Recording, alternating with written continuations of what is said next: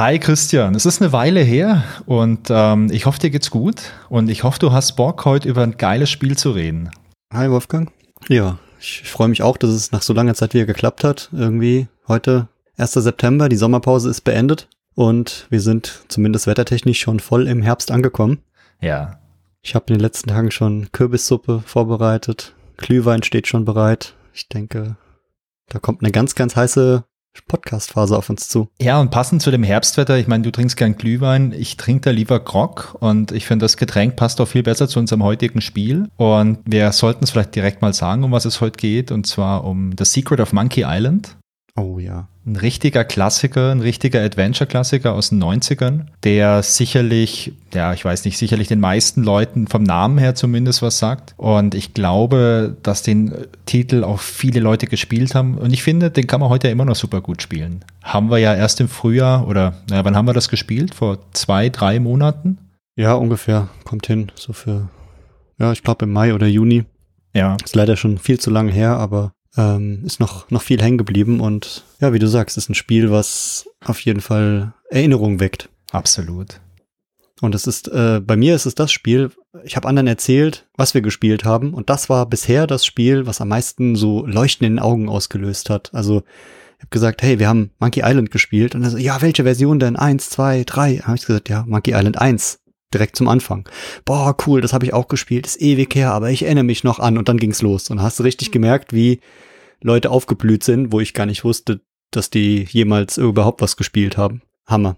Ja, ich kann das total gut nachvollziehen. Also ich meine, wenn du ein bisschen zurückdenkst, die 90er, das war ja das blühende goldene Zeitalter, äh, Zeitalter der Adventures. Und Monkey Island 1 und Monkey Island 2, das sind schon die zwei großen Sterne, an die man sich da erinnert, finde ich, die das irgendwie überstrahlen. Es gab andere geile Spiele. Wir haben ja auch Day of the Tentacle schon besprochen und gespielt, was mein Lieblingsadventure ist. Aber Monkey Island 1, Monkey Island 2 müssen sich da auf gar keinen Fall verstecken. Und eigentlich kann man es ja auch so sehen, Monkey Island war ja auch der Vorgänger oder war ja ein Vorgänger bei LucasArts und ähm, Monkey Island hat den Weg halt auch einfach irgendwie ähm, bereitet, den dann halt andere Spiele gegangen sind.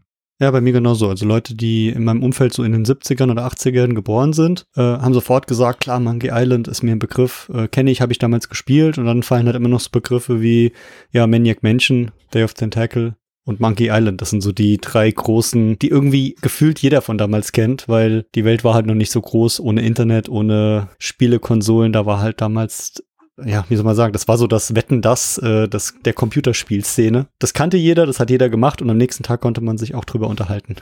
Absolut. Ich glaube, ähm, wenn ich so zurückdenke, ich bin mir nicht mehr sicher, wann ich Monkey Island 1 gespielt habe. Ich glaube, ich habe erst äh, Monkey Island 2 gespielt und habe danach irgendwie das 1er gespielt. Das war ja zu den, zu den Zeiten damals, Anfang der 90er, das waren ja auch die Zeiten, wo man so ein Spiel irgendwie mal auf der Festplatte hatte äh, oder die Disketten irgendwie von einem Kumpel bekommen hat und da oftmals auch die Handbücher gefehlt haben. Deswegen bin ich mir dann nicht mehr so sicher, wie die Reihenfolge war. Aber das Schöne in den Spielen war ja, die waren damals echt schwer vor allem, wenn man halt erst 12, 13 Jahre alt ist. Und man hat da deswegen halt auch super lange zum Spiel gespielt. Also wir haben jetzt, du bist ja unser Experte für die Statistik, ich glaube, wir haben vier Wochen gespielt jetzt irgendwie an Monkey Island 1, also viermal. Wir haben ja mal einmal pro Woche gespielt. Waren es genau, vier? vier Sessions haben wir gemacht, ungefähr a zwei Stunden. Das heißt, wir haben da, sag mal, knappe acht Stunden dran gespielt. Ja was im Verhältnis zu damals gar nichts ist, weil ich erinnere mich halt wirklich auch in meiner Kindheit. Das war bei mir so, ja, 90er, 91, 92, denke ich, habe ich es gespielt. Das war halt Grundschulalter. Gut, da ist man noch nicht so klug wie wir heute. Nur annähernd so und aber da ging das wirklich über Wochen. Gut, wenn die Eltern einmal erlaubt haben, wie viel man spielen darf und man dann heimlich noch weiter gespielt hat, waren es trotzdem Wochen, weil klar, ohne Lösung, ohne Hilfe, wir spielen jetzt zu zweit, das ist schon mal ein Riesenvorteil. Wenn man da alleine sitzt, kann man da teilweise verzweifeln und läuft einfach nur noch wild durch die Gegend. Und dann kommt äh, ja Point-and-Click-Adventure wirklich dem Namen nach. Man klickt nur noch rum, läuft irgendwo lang und hofft einfach nur noch irgendwas zu entdecken, was einem weiterhilft. Ja, wenn es bei dir die Grundschule war, bei mir war es ja schon ein bisschen später. Ich war damals schon auf der weiterführenden Schule Anfang der 90er. Aber das stimmt schon. Ich habe ich hab echt wochenlang in dem Spiel gespielt. Und bei mir war es so, bei mir war die Computerspielezeit nicht so stark reglementiert. Ich möchte jetzt nicht sagen, ob das gut oder schlecht war. Damals war es gut auf jeden Fall, also hat mir schon Spaß gemacht und ich habe extrem viel Zeit da reingesteckt. Und äh, auch als wir es jetzt wieder gespielt haben, bei vielen Rätseln habe ich mich noch super gut dran erinnert. Also wir gehen ja nachher noch ein bisschen auf die Story ein, aber ich werf nur mal diesen äh, diese Schatzkarte ein. Wir suchen ja diesen Schatz auf Malay Island und da hast du ja so Tanzschritte auf, auf einer Schatzkarte. Bis ich kapiert habe, dass diese Tanzschritte anzeigen, wie man in diesem Wald jetzt irgendwie laufen muss, links, rechts etc. Es hat einfach Tage gedauert. Ich bin da einfach so durch Zufall irgendwann, glaube ich, zum, zum Schatz gekommen, weil ich halt einfach stundenlang durch diesen Wald geirrt bin. Ja, ich glaube, das sind so Dinge, die, die fallen einem heute leichter, wenn man da auf die Details achtet und auch ungefähr weiß, wonach man gucken muss. Das ist halt so, auch als alter Lukas Arts Fan, da hat man so ein bisschen mehr Feingefühl, so Fingerspitzengefühl für diese ganzen kleinen Hinweise, die überall sind. Weil eigentlich im Nachhinein sagt man immer, oh, das war ja einfach oder das war logisch. Ging uns ja bisher bei allen Spielen so. Ja. Wenn wir das Rätsel raus hatten, so, oh man, hätten wir da mal drauf geachtet. Und ich glaube, als Kind bist du halt so ein bisschen, egal in welchem Alter, ob das jetzt Grundschule ist, weiterführende Schule, so, du bist halt so ein bisschen unbedarft und denkst, ach, das wird schon klappen und ich probiere das einfach so lange aus, bis es geht. Und heute denkst du dir, ah, ich habe gar nicht so viel Zeit und ah, dann bekomme ich ja beim Zocken ja auch Rückenschmerzen langsam. und dann musst du halt ein bisschen äh, effektiver vorgehen. Ich würde sagen, wir sind einfach effektiver und effizienter geworden beim Spielen und äh, brauchen halt acht Stunden statt acht Wochen. Ja, ich könnte natürlich jetzt groß weltmännisch auch sagen, ja, aber Christian, wir haben ja im Laufe der letzten Jahre so viel Lebenserfahrung angehäuft, deswegen fällt es uns ja auch viel leichter, so ein Spiel zu spielen. Ich könnte aber auch ehrlich sein und sagen, hey Christian, ich habe das Spiel halt schon mal gespielt, du hast es auch schon mal gespielt und jetzt hat sich irgendwie, da wir damals Monate unserer Lebenszeit investiert haben und zwar in diesem jungen Alter, wo uns alles noch geprägt hat, dadurch ist einfach das Spiel so einfach in unser Unterbewusstsein reingeschlüpft, dass es sich jetzt einfach wieder gemeldet hat, dass wir es jetzt wieder abgerufen haben haben. Das hört sich viel besser an, wenn du das so sagst, muss ich zugeben. Und äh, also bei, bei Monkey Island war es ja bei mir nicht so stark, da kam ja bei dir viel mehr hoch. Da merkt man wahrscheinlich wirklich die paar Jahre Unterschied damals. Ja. Bei Day of Tentacle ging es mir extrem so. Da kam wirklich ständig so richtige Geistesblitze hoch.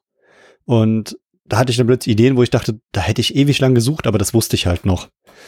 Und ja, so ist es auch unterschiedlich bei den Spielen, wie sie hängen bleiben, was man so lösen muss. Aber die Grundstory und sag mal, die so die, die Keypoints bei dem Spiel. So, was, was sagt jemand als erstes, wenn du sagst, ich habe Monkey Island gespielt? Dann sagt jemand. Hinter dir dreiköpfiger Affe. Richtig, genau. Das allererste, und das weiß, das weiß jeder noch, der es damals gespielt hat. Das ist so, oder wie heißt der Hauptdarsteller? Guybrush Threepwood. genau. Das sind so Dinge, die vergisst du auch in, nach der Zeit nicht und das macht schon viel aus bei dem Spiel. Ja, aber ich glaube, das liegt halt wirklich daran, dass man damals so extrem viel Zeit mit dem Spiel verbracht hat. Weil ich habe ja die ganzen Jahre danach und äh, auch heute, ich spiele ja immer noch Computerspiele. Aber ich investiere heute halt super selten so viel Zeit, wie ich damals in so ein Adventure investiert habe. Also wenn ich heute irgendwie ein Spiel spiele, dann spiele ich das mal 10 Stunden, dann spiele ich das mal 20 Stunden vielleicht. Und dann bin ich entweder in dem Punkt, dass ich durch bin und dann habe ich keine Lust mehr, oder das Spiel ist so schwer, dass ich deswegen keine Lust mehr habe. Also es ist bei mir super selten, dass ich mal richtig viel Zeit in ein Spiel reinstecke steckt. Und äh, wenn das passiert, dann brennen sich die Erinnerungen und diese ganzen Empfindungen aber auch total in meinen Kopf ein. Ja, ich finde, das kann man so ein bisschen vergleichen mit, ähm, mit äh, Fernsehen schauen. Also heute ist ja, Fernsehen gibt es ja gar nicht mehr so richtig, sondern du sagst halt, ich gucke entweder einen Film oder ich gucke eine Serie und es ist halt alles viel kurzlebiger geworden. Und oft ist es schon so, sagst, oh, der Film, der dauert zwei Stunden, das ist ja so lang. Ach, gucke ich eine Serie, die dauert irgendwie 30 Minuten pro Folge. Gut, da kann man da noch mehrere gucken, aber es ist halt viel kurzlebiger. Und bei Spielen ist es genauso. Man muss sich halt bei diesen Spielen wirklich, ja, Zeit nehmen. Ja. Und das ist viel schwieriger, sich für ein Spiel lange Zeit zu nehmen, als einfach so, ja, diese kurzlebigen Spiele, wo du sagst, ist egal, das hat keine Story, das kann ich so schnell nacheinander spielen. Ja, aber es ist ein Hat guter. glaube ich, auch die, ja, die, ja, die Szenerie so ein bisschen geändert. Das ist ein spannender Punkt, weil ich kann das zum Teil äh, wirklich unterschreiben. Mir fällt super schwer, vor allem allein, mir irgendwie einen zweistündigen Film anzuschauen. Sowas mache ich nie. Also wenn meine Freundin da ist, dann schauen wir uns mal was an und das funktioniert auch ganz gut. Oder wenn ich ins Kino gehe, dann kann ich mich auch drei Stunden irgendwie auf Herr der Ringe, Extended Version, bla bla bla. Sowas kann ich mir auch reinziehen und das macht mir auch Spaß. Zu Hause schaffe ich das gar nicht. Und wenn ich mir zu Hause wirklich was anschaue, dann sind es meist irgendwie so wirklich 30 Minuten, finde ich ist eine gute Zeit. So kann man sich mal so eine YouTube-Doku über Öltanker oder so, sowas geht schon. Aber bei einem guten Spiel passiert es mir, dass ich da richtig viel Zeit reinstecken kann. Also mir ist es zum Beispiel ganz, ganz zufällig passiert, dass ich ähm, The Witcher 3 gespielt habe und das hat mich damals so in den Bann gezogen, dass schwuppdiwupp da irgendwie 120 Stunden verbucht waren. ja, das, das kann ich verstehen und ähm, so geht's mir auch. Also zum Beispiel bei, äh, bei Filmen, wir haben äh, mal ein bisschen Real Talk aus dem letzten Monat. Wir haben zwei Filme geliehen online. Ja. Und äh, haben wir gesagt, oh ja, die gucken wir. Schönen Samstagabend ein Film. Ja, wir haben ungefähr von beiden Filmen die Hälfte geguckt. Ja. Dann war die Verleihdauer abgelaufen. Ja, wenn man halt einfach müde ist, ist man müde und vor so einem Film kann man gut einschlafen. Das Ja. passiert bei dem Spiel nicht so. Du bist Also aktiv einfach. Spiel, da bist du halt aktiver dabei und dann kannst du einfach äh, zocken und das ist ein bisschen leichter. Und wenn ich überlege, ja, Adventure ist ein klassisches Beispiel, was einfach lang dauert, aber auch so Strategiespiele, die, die dauern einfach eine gewisse Zeit und ja, die musst du dir nehmen, dann bist du dabei, aber dann ziehst du es auch durch und hörst nicht einfach mittendrin auf. Ja, deswegen, ähm, also ich spiele auch gerne mal ein Strategiespiel, ich spiele gerne Adventures, ich spiele aber auch mal gerne ein Rollenspiel und ich finde es eine tolle Alternative, in Anführungszeichen, zum Film. Denn äh, wenn ich mir jetzt irgendwie abends mal eine Stunde oder zwei Stunden Zeit nehme, um was zu spielen, dann, äh, dann ist das für mich ja auch eine Entspannung. Und es ist auch, Absolut. ja, und wenn das ein schönes Spiel ist, das auch irgendwie eine schöne Geschichte erzählt, dann ist das ja ähnlich wie beim Film, nur dass ich da aktiv werden muss, um das irgendwie voranzutreiben. Und ich, ich finde, das, äh, das macht Spaß, ja. Ja, auf jeden Fall. Ich war dieses Jahr erst dreimal davor, mir einen Gaming-Rechner zu kaufen. Kurz davor, hab gedacht, ah, ich lasse es lieber, weil dann geht richtig viel Zeit drauf. Aber hol dir lieber eine Playstation, das ist viel besser. Wenn es wieder welche Ah. gibt. Okay, das ist den, den Tipp werde ich mir in meinem Hinterkopf behalten für, für die nächste Geburtstags-Weihnachtswunschliste. Ja, du musst natürlich jetzt schon dran denken, am besten jetzt schon irgendwo vorbestellen bei ganz vielen Händlern, in der Hoffnung, dass du vielleicht bis Weihnachten eine bekommst. Der Vorteil an der PlayStation 5 ist allerdings, dass wir dann irgendwie gegeneinander im Internet was spielen können oder zusammen. Ah, jetzt wird's interessant. Wir schweifen ab, aber das äh, könnte eine Sonderfolge werden, das Thema. Ja. Wir haben ja schon gesagt, wir haben noch äh, einige Sonderfolgen auf der Agenda. Ich glaube, unter anderem Nintendo ist eine Sonderfolge und jetzt haben wir auch noch eine PlayStation 5. Ich glaube, da haben wir ziemlich viel Potenzial. Ja, wir müssen auf jeden Fall mal schauen, wie wir vielleicht einen vernünftigen Rhythmus hinbekommen. Jetzt haben wir ja schon größeren Abstand gehabt zur letzten Folge durch äh, Krankheit, deinen Urlaub, meinen Urlaub etc. Ich bin nächste Woche im Urlaub, bin dann erst wieder Anfang Oktober zurück. Sprich, ich glaube, die nächste Folge wird dann, können wir vielleicht mal zu Ende Oktober anpeilen. Aber ich hoffe, dass wir es vielleicht danach schaffen, so einmal im Monat so eine Folge auf den Markt zu werfen, weil ähm, dann liegen die Themen auch nicht so super weit zurück. Und in unserem Alter muss man ja auch ein bisschen dran denken, das Gedächtnis, die Erinnerung, das ist nicht mehr so einfach, wenn man jetzt so ein Spiel vor zwei, drei Monaten gespielt hat und jetzt nochmal sich drüber unterhalten möchte. Das ist nicht so einfach. Genau, wir machen das viel aktueller und dann ja, wird es auch, denke ich, bisschen angenehmer, schöner. Und aber das mit der Sommerpause haben wir uns einfach bei den Profis auch abgeschaut. Das ist ganz normal und da mussten wir einfach mitmachen. Ich denke aber im Winter und jetzt gerade so Herbst, Winter, da bietet sich das auch an. Da kann man auch einfach mal abends, wenn es draußen nass und kalt und dunkel ist, viel schöner aufnehmen. Ist ja auch besser als im Sommer, wenn es abends noch bis halb elf hell ist. Also wir haben jetzt zum Zeitpunkt der Aufnahme für die Transparenz äh, 21 Uhr 21 und bei mir ist nichts mehr hell draußen. Nee, hier ist auch alles stockdunkel. Und deswegen sage ich, das fängt jetzt gerade wieder an und dann macht es auch irgendwie mehr Spaß. Also geht mir zumindest so, dass wenn es ein bisschen kühl ist und man hier mit einem warmen Getränk sitzt, kann man gut aufnehmen. Ja. Gut, Christian, dann lass uns doch mal äh, einsteigen in das heutige Thema. Monkey Island 1 ähm, kam 1990 auf den Markt, 15. Oktober. Da war ich gerade zehn Jahre alt und ich bin mir sicher, ich habe in dem Jahr kein Monkey Island 1 gespielt. Die Historie von, von LucasArts, da gab es ja damals super viele Adventures. Weißt du noch, was vor Monkey Island rauskam bei LucasArts? Aus dem Kopf hätte ich es nicht gewusst, muss ich zugeben, aber mit ein bisschen Spionage ähm, habe ich rausgefunden, der direkte Vorgänger war Loom. Hast du Loom damals gespielt? Nee, ist eins der wenigen Spiele, die an mir vorbeigegangen sind. Oder ich habe es gespielt, erinnere mich nicht mehr, aber ähm, müsste ich mir nochmal zu Gemüte führen. Können wir auf unsere Liste mal aufnehmen. Also ich hatte Anfang der 90er einen Freund, das war der Ricardo und der hatte Loom. Ich glaube, der hat es irgendwie geschenkt bekommen von seinen Eltern oder so. Ich war da zwei, dreimal bei ihm, weil damals hat man Adventures ja auch gern zusammengespielt, irgendwie im Rechner. Und ich kann mich bei Loom nur noch dran erinnern, dass man da so eine Flöte hatte und man musste immer wieder irgendwelche Melodien nachspielen. Und das fand ich super kompliziert, weil ich halt äh, total unmusikalisch bin. Ja, das Kann ich mir gut vorstellen. Ich gucke gerade mir so ein paar Bilder an, aber nee, sagt mir auch gerade spontan nichts. Deswegen gehe ich davon aus, habe ich nicht gespielt. Ja. Ja, aber auf jeden Fall war es äh, ja nach dem Vorgänger von Loom das insgesamt sechste Adventure von LucasArts und das fünfte, was mit der Scum Engine programmiert wurde. Die kam ja für Manic Mansion damals äh, raus. Die, die Scum Genau, das ist ja auch die Abkürzung Script Creation Utility von Manic Mansion. Da sind wir in der in Folge 1 zum Nachhören schon ziemlich tief drin eingegangen, Ja. wie viel Version die hatte, was die alles gemacht hat, warum sie die entwickelt haben. Kann man gerne nochmal nachhören. Das, das erste Adventure, was sie gemacht haben, das war ja damals Labyrinth, glaube ich, das vor Maniac Mansion rauskam. Ja, genau. Das haben sie noch vor Manic Mansion gemacht und dann haben sie gesagt, das machen sie nicht nochmal, sondern da machen sie eine eigene, ja, Script Engine oder Programmiersprache oder wie auch immer man es nennen will, was ihnen dann die Arbeit ziemlich erleichtert und dabei sind sie ja dann auch eine Zeit lang geblieben. Ja, was glaubst du denn, was nach Mon Monkey Island 1 für ein Spiel rausgekommen ist? Also das weiß ich zufällig, das war Monkey Island 2. Ah, das war viel zu einfach. Ja, das war Monkey Island 2 und das war, glaub, ja, das war sicherlich auch das erste Monkey Island, das ich damals gespielt habe, Anfang der 90er. Dann Monkey Island 2, ja.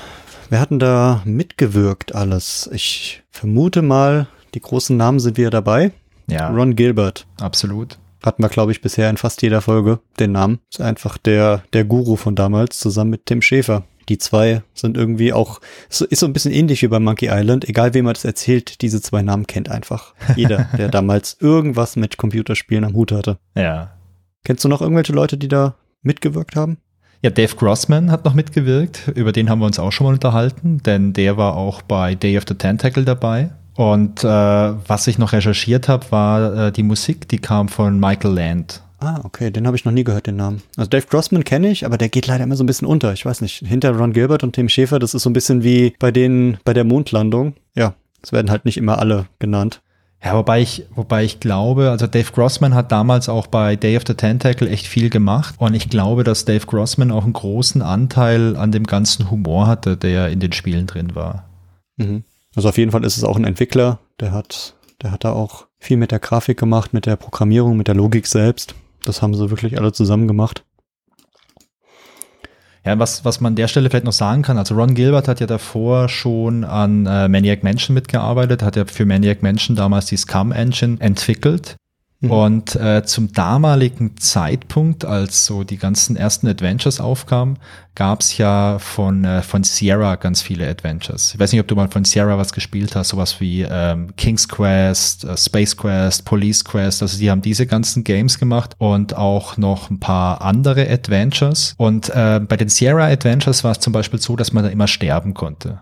Also dafür waren die waren die so ganz äh, so ganz bekannt. Und ähm, der Ron Gilbert, der hat dann irgendwann mal so einen Aufsatz geschrieben oder halt ja so eine Veröffentlichung geschrieben über gutes Adventure Design. Und das war das muss Ende der 80er gewesen sein. Ich habe das auch mal in seinem Blog irgendwo entdeckt. Das kann ich auch mal dann in den Show Notes verlinken. Da hat er noch mal wie äh, noch mal noch mal einen Abdruck quasi in seinem Blog veröffentlicht, wie für ihn gutes Adventure Design aussieht. Und da standen so ein paar Sachen drin, wie ja man soll äh, dem dem User halt einfach ein gutes Gefühl geben. Es soll Spaß machen. Äh, man soll keine Sackgassen einbauen, denn Sackgassen gab es früher in den Spielen auch immer. Und äh, man soll auch nicht sterben können. Und wer vielleicht mal so ein altes Sierra Adventure gespielt hat, und ich glaube, die meisten haben zumindest äh, Larry 1 gespielt. Das Ich habe wollte ich gerade sagen, also wenn, wenn ich an äh, Sierra denke, denke ich an Larry und äh, ja, The Le- Leisure Suite Larry, das äh, ist das Spiel, was ich mit Sierra verbinde und auch gespielt habe. Und so war, so wie Larry waren auch vom, also wer, wer Larry nicht kennt, äh, das, das alte Larry, du hattest da schon so leichten äh, grafische Elemente, also du hast so, das war CGA-Grafik damals, glaube ich, die eh, ne, müsste CGA-Grafik gewesen sein. Da hast du quasi schon den Screen gesehen und mit den Cursor-Tasten konnte man halt eine Figur schon so ein bisschen bewegen, mit ganz einfachen Animationen. Aber die eigentliche Interaktion, die war immer noch mit einem Textparser. Also wie in den alten Text-Adventures. Also man musste dann irgendwie Open Door eintippen, um eine Tür zu öffnen, etc. Und wer Larry 1 mal gespielt hat, der weiß, dass es keinen Spaß gemacht hat. Denn es gab überall Sackgassen. Übrigens, Larry 1 war das Spiel, mit dem ich Englisch gelernt habe damals, weil ich wollte es unbedingt spielen, weil es war, äh, da ging es um Schweinkram und es war was für Erwachsene und es war verrucht und ich war damals irgendwie zwölf Jahre alt oder so oder elf und hatte dazu, das darf man gar nicht erzählen, ich hatte so, so, so ein Englisch-Wörterbuch von meinen Eltern aus dem Schrank gezogen und habe Larry 1 gespielt. Also pädagogisch vielleicht nicht gut, aber ich glaube, war ein guter Grundstock für meine Englischkenntnisse, die ich heute habe. Und so war Ging mir so ähnlich, ja. ja. und so waren diese alten Sierra Games. Und es gab damals nicht so viel Adventure-Konkurrenz. Es gab halt dann Lucas Arts oder Lucas Film Games war es ja damals noch. Und der Ron Gilbert, der hat dann, ich glaube, das war nach Maniac Mansion, hat er dieses, äh, diesen Aufsatz geschrieben oder dieses, na, Pamphlet kann man nicht sagen. Ich glaube, es war eher ein Aufsatz, wo er eben halt postulierte, wie für ihn ein gutes Adventure aussieht. Und daran hat er sich gehalten. Und unter anderem stand da halt drin, dass, äh, dass man halt nicht sterben soll in den Adventures etc. Und die ganzen Dinge, die er damals aufgeschrieben hat, die wurden in Monkey Island 1 dann zum ersten Mal auch so umgesetzt. Deswegen ist die Erfahrung mit Monkey Island 1 eine andere, wie beispielsweise in Maniac Mansion, das an manchen Stellen ja echt schwierig war und man ja auch nicht immer so, ich sag mal, äh, zielstrebig zum Ziel kommen konnte. Und das unterscheidet Monkey Island 1 auch komplett von den ganzen alten Sierra Games, die es damals gab. Stimmt, ja. Ich, ich habe gerade noch ein, eine Sache im Sinn, die, die muss ich noch einschieben von, von Sierra. Wenn ich an Sierra denke, halt klar, Larry ist so das Größte. Ich habe aber damals auch ein Spiel ziemlich viel gespielt, weil mir der Name damals als Kind irgendwie so viel Spaß gemacht hat. Und zwar war das Woodroof and the Schnibbel of Azimut. Ja, den Namen kenne ich doch. Das ich war einfach nur, ich, ich habe es gespielt und aber einfach nur, weil der Titel so cool war. Und ich habe mir diesen Titel irgendwie hundertmal vorgelesen. Ich musste jedes Mal lachen, weil als Kind, wenn du von Schnibbel sprichst und dieser Woodroof, das war halt echt eine komische Gestalt und äh, ja, es ist so ein Spiel, nehme ich mir gerade mal in, in meine Liste mit auf, weil muss ich aus äh, ja, Retro-Erinnerungsgründen auf jeden Fall mal wieder reingucken. War das ein gutes aber Spiel? Das kann ich dir nicht mal mehr sagen, aber die Erinnerungen sind extrem gut und ich muss direkt lachen, wenn ich dran denke. Ja, der Name ist schon geil. Aber das ist schön, oder? Wie dich so ein Name so triggert, dass du es unbedingt haben möchtest. Genau, und so ging es den meisten Leuten mit Monkey Island. Also ich, egal wem ich das erzählt habe, hey, wir haben Monkey Island gespielt oder hey, wir wollen einen Podcast zu Monkey Island aufnehmen, alle so leuchtenden Augen direkt gelacht und so, wow, cool, das, das Spiel. Und so geht's mir jetzt mit anderen Spielen auch. Und das, ja, allein dafür lohnt es sich ja schon, das hier zu machen. Aber beim Namen Monkey Island, ähm, selbst wenn du das Spiel gar nicht kennst, äh, da hast du doch direkt irgendwie ein Bild im Kopf, oder? Also beim, bei Monkey Island, ich denke an Exotik irgendwie, weil Affen sind irgendwie exotisch, eine Insel ist exotisch, irgendwie Südsee, ähm, Karibik, äh, was Fremdes irgendwie. Ich habe da direkt irgendwie Bild im Kopf. Ja, Pla Planet der Affen ein bisschen. Dann lass uns doch mal äh, vielleicht mal kurz mal die Story anschauen. Monkey Island oder The Secret of Monkey Island ist ja in vier Teile unterteilt. Aber ich würde mal vorschlagen, bevor wir uns die Teile anschauen, wie fängt denn das Spiel eigentlich an? Weil ich finde den Start von Monkey Island und dieses Intro schon richtig, richtig toll. Es ist Nacht und wir sehen eine Insel mit einem Berg und es fangen diese tollen Klänge an vom Monkey Island Soundtrack. Und ich gestehe an dieser Stelle, ich habe mir den schon das ein oder andere Mal einfach so angehört.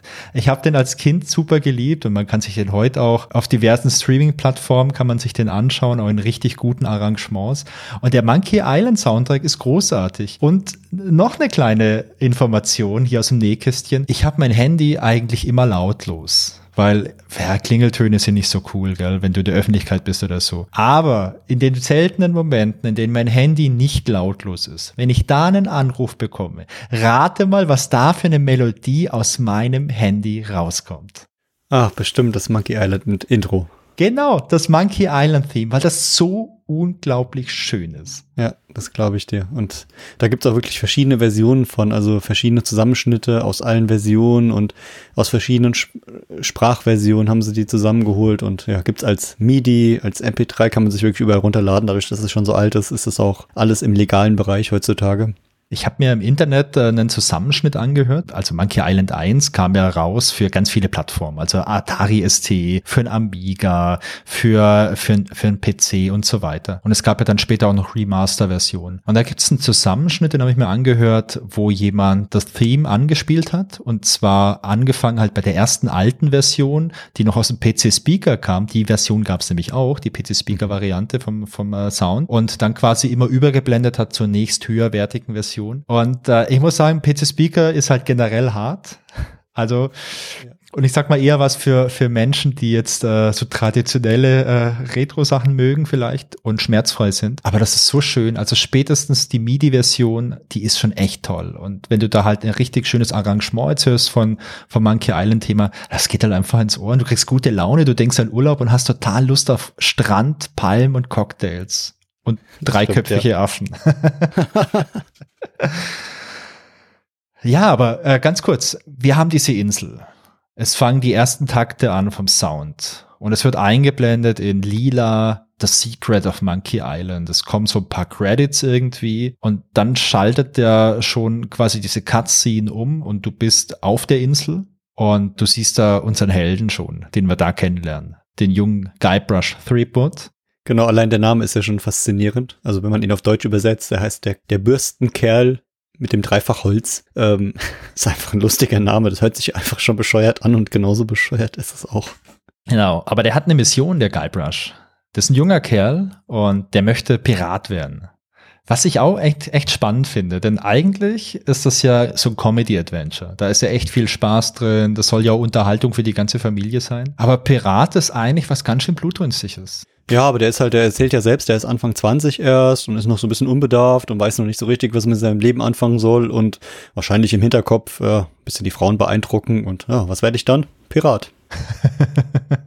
Ganz logisch, oder wolltest du damals nicht Pirat werden? Ich glaube, ich war damals einmal Pirat zu Fasching. Ich war definitiv auch mal als Pirat auf dem Fasching. Ich, ja, Pirat sein. Ich glaube, äh, wenn man mal von dieser ganzen Brandschatzennummer absieht und, und diesen ganzen Schiffe versenken und Leute massakrieren, ich glaube, dann ist das vielleicht auch ganz in Ordnung. Also du bist viel an der frischen Luft. Das ist gesund, denke ich mal. Du kannst dich da viel mit, mit frischen Früchten von den ganzen äh, Inseln ernähren. Also außer wenn du halt unterwegs bist und nur irgendwie Salzfisch bekommst. Aber sonst ist das wahrscheinlich ein ganz gutes Leben. Ja, ich denke auch. Der Guybrush, der will Pirat werden und der bekommt dann den Tipp, wie er das kann. Und zwar heißt zu ihm, er soll doch mal in den Ort reingehen und zwar in die Bar. Es gibt die äh, Scum Bar, was auch lustig ist, Scum mit, auch mit Doppel-M. Die Scum Bar und da soll er mal fragen, das sind nämlich die anderen Piraten. Genau, und äh, dann kommt er in die Bar rein und die Piraten sagen ihm dann, was er alles machen muss oder welche Prüfung er erledigen muss, damit er wirklich Pirat wird. Na, wir wissen das ja. Es gibt immer Prüfungen. Wenn du was tun möchtest, immer Prüfungen dafür. Ja, und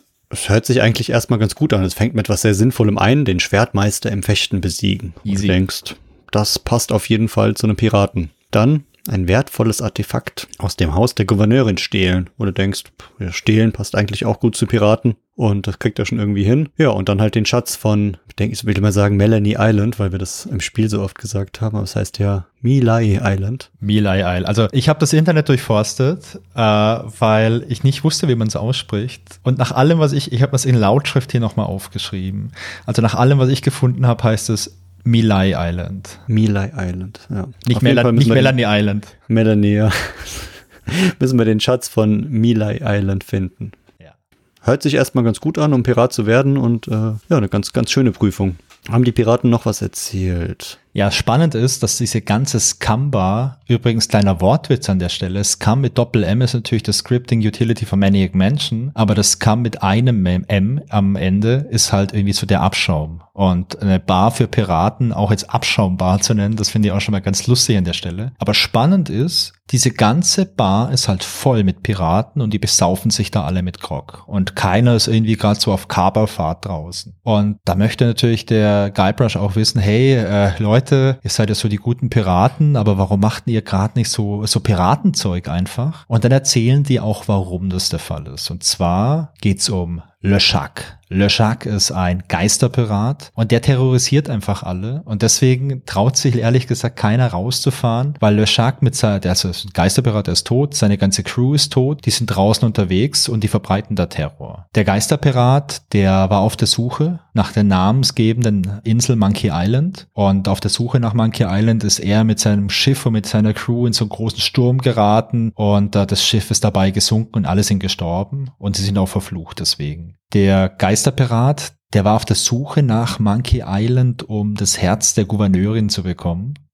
Die Gouverneurin Elaine, da haben wir ja auch die eine Mission oder diesen einen Auftrag bekommen, dass wir dieses wertvolle Artefakt aus ihrem Haus stehlen sollen. Und beim Versuch quasi, das Herz der Gouverneurin zu erobern, ist Le Chac gestorben und äh, wurde dabei auch verflucht. Genau, er wollte, er wollte das Geheimnis von Monkey Island finden, ja, und äh, war, war, wusste halt nicht, was es war und ja, hat sich aber trotzdem Mühe gegeben, ist dabei verstorben. Tragisch, oder? Und ja, sitzt jetzt als Geisterpirat einfach fest. Und seine Crew natürlich auch. Und plus sein ganzes Schiff und ja, vertreibt sozusagen die anderen Piraten Aber was für eine Zeit war das früher, hä? Du wolltest das Herz von deiner, von deiner Liebsten erobern und dafür musstest du irgendwas Verrücktes machen. Also da hat es nicht ausgereicht, du sagst, hey, ich bin Le Shark, ich bin, ich bin ganz akzeptabler Pirat, guck mal, ich habe, er hat ja auch echt einen prächtigen Bart. Ähm, guck mal, ich habe einen tollen Bart, ich bin Raubein, äh, möchtest du mit mir gehen? Ja, nein, weiß nicht. Da sagt die Gott, ah nee, also bitte erstmal hier äh, den Schatz oder das Geheimnis von irgendeiner verfluchten Insel besorgen und dann können wir mal drüber reden. Ja, stimmt. Heute ein bisschen leichter. Heute heißt es Tinder oder so und dann wird einfach hin und her gewicht. Manchen wird es ganz gut tun, nochmal wie, wie damals ein bisschen mehr äh, Enthusiasmus an, an Tag zu legen. Ach du, heute zählen die inneren Werte, weißt du? Nur die inneren Werte. Da bin ich auch sehr froh drüber. Obwohl so ein Bart wie Lischak hast du doch auch fast.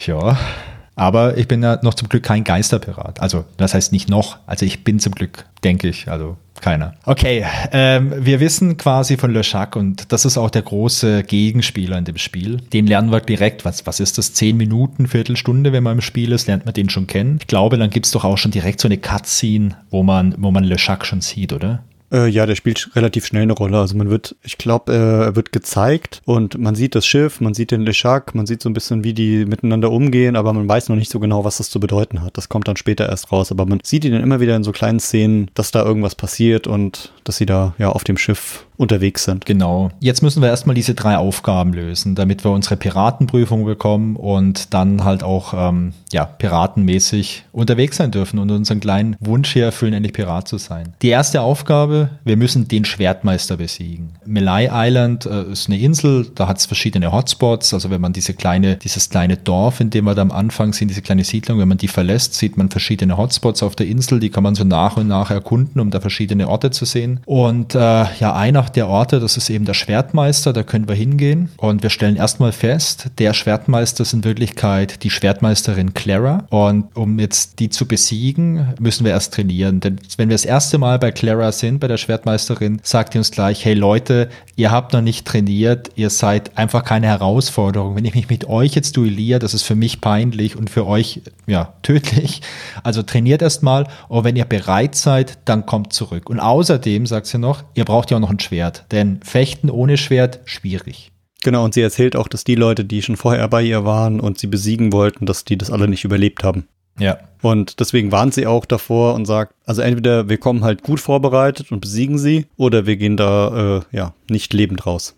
Genau. Also da müssen wir erstmal Geld besorgen, weil wir finden dann in dem Ort, da gibt's auch, äh, da gibt's einen Gemischtwarenladen und der Laden, der würde uns auch ein Schwert verkaufen. Ich weiß nicht mehr, was es kostet, aber es ist eine ganz beträchtliche Summe an Goldstücken, die der Händler dafür haben möchte und wir haben das Geld erstmal nicht. Und das heißt, als erstes brauchen wir Geld. Wir schauen noch ein bisschen auf Malay Island und wir finden dort einen Zirkus. Und wie den Fettuccini Brothers, das sind zwei Artisten, die dort sind. Genau, Bill Fettuccini und Alfredo Fettuccini. Ja, ich bekomme jetzt gerade total Hunger auf Pasta, ich weiß nicht. Ja, jetzt habe ich auch Hunger, Mist.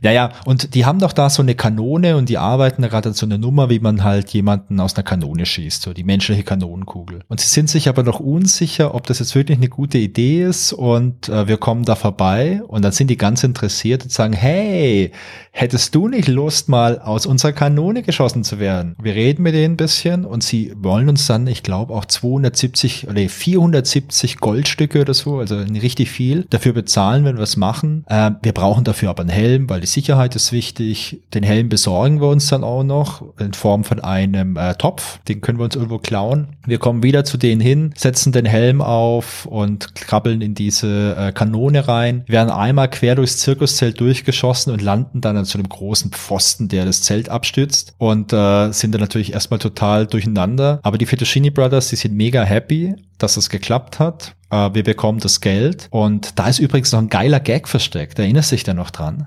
Wenn der, also der Guybrush quatscht ja mit denen, dann wird er durch die Kanone geschossen und dann landet der ja quasi auf dem Kopf und äh, ist quasi einfach einmal auf dem Kopf äh, und hängt irgendwie an diesem, an diesem Pfosten da dran. Und die Fettuccini Brothers fragen, glaube ich, ob es ihm gut geht. Und die Antworten im Dialog, also kannst du so Multiple-Choice-Antworten immer machen hier bei den ganzen Dialogen, die stehen dann halt auch auf dem Kopf. Ah ja, stimmt, jetzt erinnere ich mich wieder. Und der, der ist total verwirrt und dann ist man plötzlich als Spieler auch verwirrt, weil alles auf dem Kopf steht Ja, und ja. dann sehr, sehr schöne Idee, die sie da hatten. Ja, ich, ich finde, das sind viele so kleine lustige Ideen drin. Also Ja.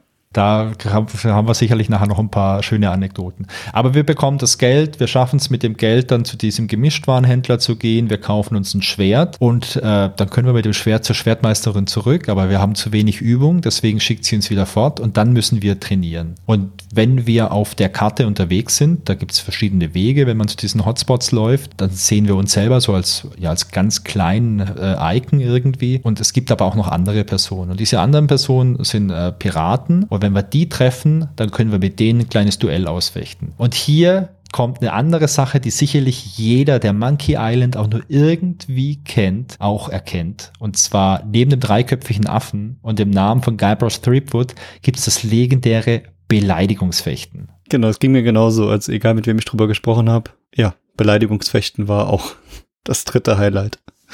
Wie du gesagt hast, äh, ist überall hängen geblieben und war auch für mich eins der Highlights, muss ich sagen. Und was erinnerst du dich noch? Kann, äh, kannst du mal erklären, wie, wie das Beleidigungsfechten funktioniert? Ja, am Anfang habe ich es überhaupt nicht verstanden und dann ist mir eingefallen, ja, okay, muss wohl sowas sein wie Beleidigungen austauschen. Und äh, ja, ich, ich habe mal so ein paar Beispielbeleidigungen rausgeholt. Also eine Beleidigung heißt dann, du kämpfst wie ein dummer Bauer. Und dann werden dir mehrere Antworten zur Verfügung gestellt. Dann hast du, ich glaube, vier Antworten immer und die passen irgendwie alle gar nicht so richtig dazu. Und dann, keine Ahnung, sowas wie, und du wirst deine rostige Klinge nie wiedersehen. Ja. Denkst du dir, okay, passt das jetzt als Antwort, ja oder nein? Ja, und dann haben wir ausprobiert. Und dann manchmal ging es irgendwie weiter und dann hast du immer so bei den Figuren gesehen, wenn der, wenn der Gegner so ein bisschen nach hinten gegangen ist, ah, dann hast du wohl das Duell gewonnen. Wenn der Gegner nach vorne gegangen ist und du nach hinten, hast du das Duell verloren. Und dann musstest du immer gucken, in welche Richtung ging's denn. Ich glaube, nach ein paar Mal ausprobieren hatten wir dann raus, okay, es gibt wohl passende Antworten zu passenden Beleidigungen, so eine Gegenbeleidigung. so ein bisschen wie, glaube ich, der heutige Deutschrap. So, der eine beleidigt dich und dann muss der nächste dich wieder beleidigen, damit der noch beleidigter ist und, ah ja, wie das halt so ist heute. Und ja, dann haben wir, habe ich, habe ich eine Notiz mir erstellt und habe mir alle Beleidigungen, die kamen, aufgeschrieben und die passenden Antworten dazu. Dann haben wir einfach so lange Beleidigungen geübt, bis wir so die, ich würde sagen, 90 Prozent der Beleidigungen raus hatten und die passenden Gegenbeleidigungen. Und zum Beispiel die passende Antwort auf, du kämpfst wie ein dummer Bauer, war, wie passend, du kämpfst wie eine Kuh. Ja, und dann, weißt du, so, da hat es ihm so richtig gegeben. Du hast die Manieren eines Bettlers. Ich wollte, dass du dich wie zu Hause fühlst. Oder an deiner Stelle würde ich zur Landratte werden. Hattest du das nicht vor kurzem getan? Genau, siehst du, du hättest du echt schon gewonnen. ja, also es sind, wie man sieht, äh, Beleidigungen irgendwie aus der Vorzeit und auch die Antworten sind so, naja, aber ein, ein sehr, sehr interessantes Duell. Das zieht sich auch relativ lange, weil ich glaube, du kannst mit jedem Piraten, den du unterwegs triffst, immer so zwei oder also je nachdem, ob du, ob du das, die richtige Antwort hast, kannst du halt irgendwie so zwei oder drei Runden mit dem machen. Und wenn du eine neue äh, Beleidigung hast, die, von der du die Antwort noch nicht kennst, dann musst du hoffen, dass du drankommst, dass du die Beleidigung stellen darfst und dann kriegst du vielleicht die richtige Antwort oder der Pirat sagt, äh, ja, sorry, ich, ich habe Angst. Also da haben wir schon. Die, die wurden ja auch noch härter dann die Beleidigungen, ja, sowas wie ähm, trägst du immer noch Windeln? Und dann Wieso? Die, Antwort, die könntest du viel eher gebrauchen. Genau. Ich habe hier die ganze Liste vor mir. Ich habe die auch vor mir und die ist einfach cool. Also äh, mit meinem Taschentuch werde ich dein Blut aufwischen. Warte. Also hast du doch den Job als Putzer gekriegt. Genau. Also man kann sich echt darüber krank lachen und ja, aber ist ein schönes Training für den für den Schwertmeister oder die Schwertmeisterin Carla. Ja, aber wir haben diese ganzen Dinger gelernt. Du hast sie wirklich alle protokolliert aufgeschrieben. Genau. Wir gehen dann zur Schwertmeisterin und ähm, dann irgend, also wenn man am Anfang erst zwei, drei Mal mit einem Piraten halt gekämpft hat und noch nicht viele im Repertoire hat, dann wird man wieder weggeschickt von der Schwertmeisterin. Aber wenn man genügend hat, dann äh, lässt er das Duell zu. Und was merken wir, als wir dann mit der Carla uns duellieren? Genau, dass unsere ganzen Übungen nichts gebracht haben, weil die Beleidigungen einfach komplett andere sind. Ja, und das ist halt das Lustige, dass man jetzt die Antworten, die man gelernt hat, die müssen irgendwie zu den Beleidigungen von der Schwertmeisterin passen. Und das ist schwierig. Also zum Beispiel, mein Schwert würde ich in tausend Stücke schneiden. Ich meine, was passt da besser als, dann mach mal nicht damit rum wie mit einem Staubwedel.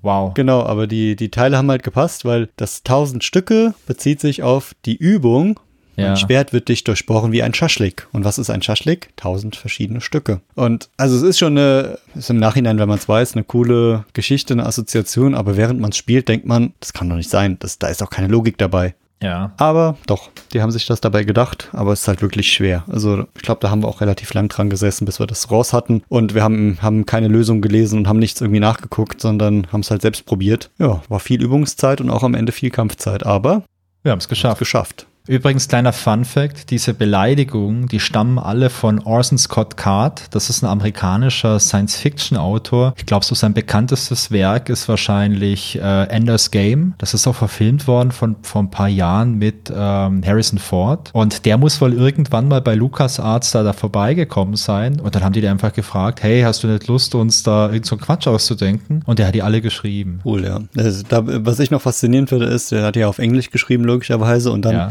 wurden die auch noch übersetzt. Und wenn ich mir denke, so ey, sowas dann zu übersetzen und das auch noch in irgendeinen Kontext zu bringen, ist auch nochmal eine ganz eigene Herausforderung. Ja, das ist aber generell, glaube ich, sehr schwierig. Also solche Adventures zu übersetzen, vor allem wenn du so ein Comedy-Adventure hast, dass der, der Spaß, der soll ja auch noch erhalten werden.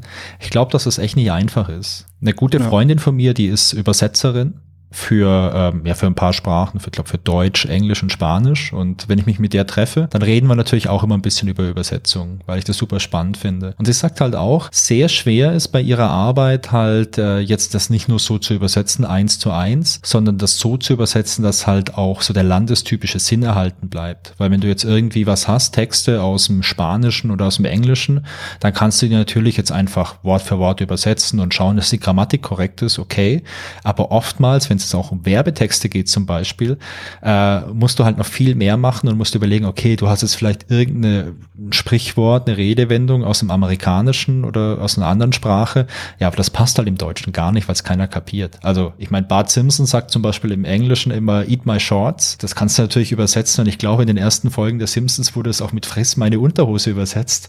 Aber mhm. das, das findet ja keiner lustig. Ja, und so, also ging es uns ganz oft bei, bei Serien, wie du gerade sagst, die, wenn du die im Deutschen guckst, dann denkst du dir, okay, ja, gut, ist lustig und so, dann guckst du im Englischen denkst, ah, okay, das haben sie gemeint. Und es gibt keine gute Übersetzung, die dann auch so ein bisschen zur Lippensynchronität passt klar, wenn es im Original in Englisch geschrieben ist, gibt es halt eine Übersetzung, die verliert dadurch so ein bisschen. Also ich sag mal, wenn man der Sprache mächtig ist, auf jeden Fall machen. Gibt auch Spiele, wo ich sage, ja, die würde ich nochmal auf Englisch spielen, einfach nur um so den originalen Witz nochmal zu verstehen oder zu sehen. Oft helfen auch schon Untertitel, einfach um so ein bisschen die Feinheiten rauszufinden. Ja, Vielleicht noch eine ganz kleine Anekdote zu dem Thema. Es gibt eine Krimiserie, die heißt Die Zwei und äh, ich glaube, das ist eine britische Krimiserie. Im Original ist die relativ ernst.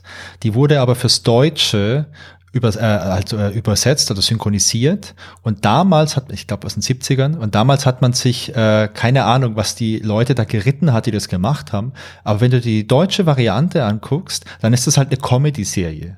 Also die haben da halt lauter Blödsinn reingemacht. Und äh, das ist auch äh, geiles Ding, also genau das andere. Also dass man halt was Ernstes genommen hat, aber durch die Übersetzung was komplett anderes draus gemacht hat. Ja, das ist, glaube ich, das ist echt cool. Da kann man, also mit Sprache kann man viel machen und da ist auch in den Spielen ja. echt die Möglichkeit drin. So, kommen wir vom Beleidigungsfechten. Ja, wir besiegen sie übrigens, die Clara, und wir bekommen ein T-Shirt dafür auf dem halt draufsteht, dass wir die Schwertmeisterin besiegt haben. Stimmt, ja. Die, über die ganzen äh, Sachen, die wir so im Inventar hat, haben wir noch gar nicht gesprochen, aber das, das T-Shirt ist eins der Highlights, die man da kriegt. Definitiv. Wie geht's denn dann weiter? Was haben wir dann als nächstes gemacht? Danach müssen wir die zweite Aufgabe lösen, und zwar das Artefakt stehlen ja. aus dem Haus der Gouverneurin von der, von der Elaine. Und ja, die erste Aufgabe ist, wir müssen irgendwie in das Haus reinkommen, in das Haus einbrechen. Weißt du noch, wie wir da reingekommen sind? Ich weiß noch, dass das Haus bewacht wird und zwar von so einem ganzen Schwarm an Piranha-Pudeln. Die sind angebunden vor dem Haus und die sind natürlich total aggressiv und gefährlich. Da finden wir irgendwo, ich glaube, das Kamba äh, besorgen wir uns irgendwie so einen Schinken, den vergiften wir und äh, damit betäuben wir die, äh, die Tierchen. Da wurde doch auch groß eingeblendet, hey, den Tieren ist nichts passiert, die schlafen nur. Es kam ja, keine muss man erstmal sagen, wir haben erstmal das Stück Fleisch geholt, haben ja. das den Hunden hingeworfen, die haben das gefressen und wir haben gar nichts gehabt. Dann haben wir nochmal Fleisch geholt, haben gedacht, vielleicht brauchen sie mehr Fleisch. Dann haben wir ihnen das wieder hingeworfen. Dann haben wir gedacht, okay, vielleicht brauchen die noch mehr Essen. Dann haben wir nochmal Fleisch geholt, bis wir gemerkt haben, dass wir denen so viel Fleisch geben können, wie sie wollen. Das bringt gar nichts. Aber das macht ja gar keinen dieses, Sinn, oder? Dieses Fleisch, ja, vergiften wollen oder wie wir gesagt haben, mit Betäubungsmitteln versehen wollen, damit sie nur schlafen und nicht sterben. Ja. Ja, hat ein bisschen gedauert, aber als wir es dann hatten, war es auch wieder ganz logisch eigentlich. Aber die Szene war cool, wo dann wirklich stand, den Tieren ist nichts passiert. Ja. Ja, dann sind wir an den Hundchen. Der Name ist echt cool, die Piranha-Pudel. Äh, Piranha-Pudel. Da bin ich auch über die Übersetzung gespannt. Da muss ich mir nochmal angucken, wie die im Englischen hieß. Ging es, glaube ich, weiter mit dem Duell mit dem Sheriff. Ja, genau, der taucht nämlich auf einmal auf, als wir im Haus sind. Und das ist eine längere Cutscene, glaube ich, wie wir mit dem kämpfen, oder?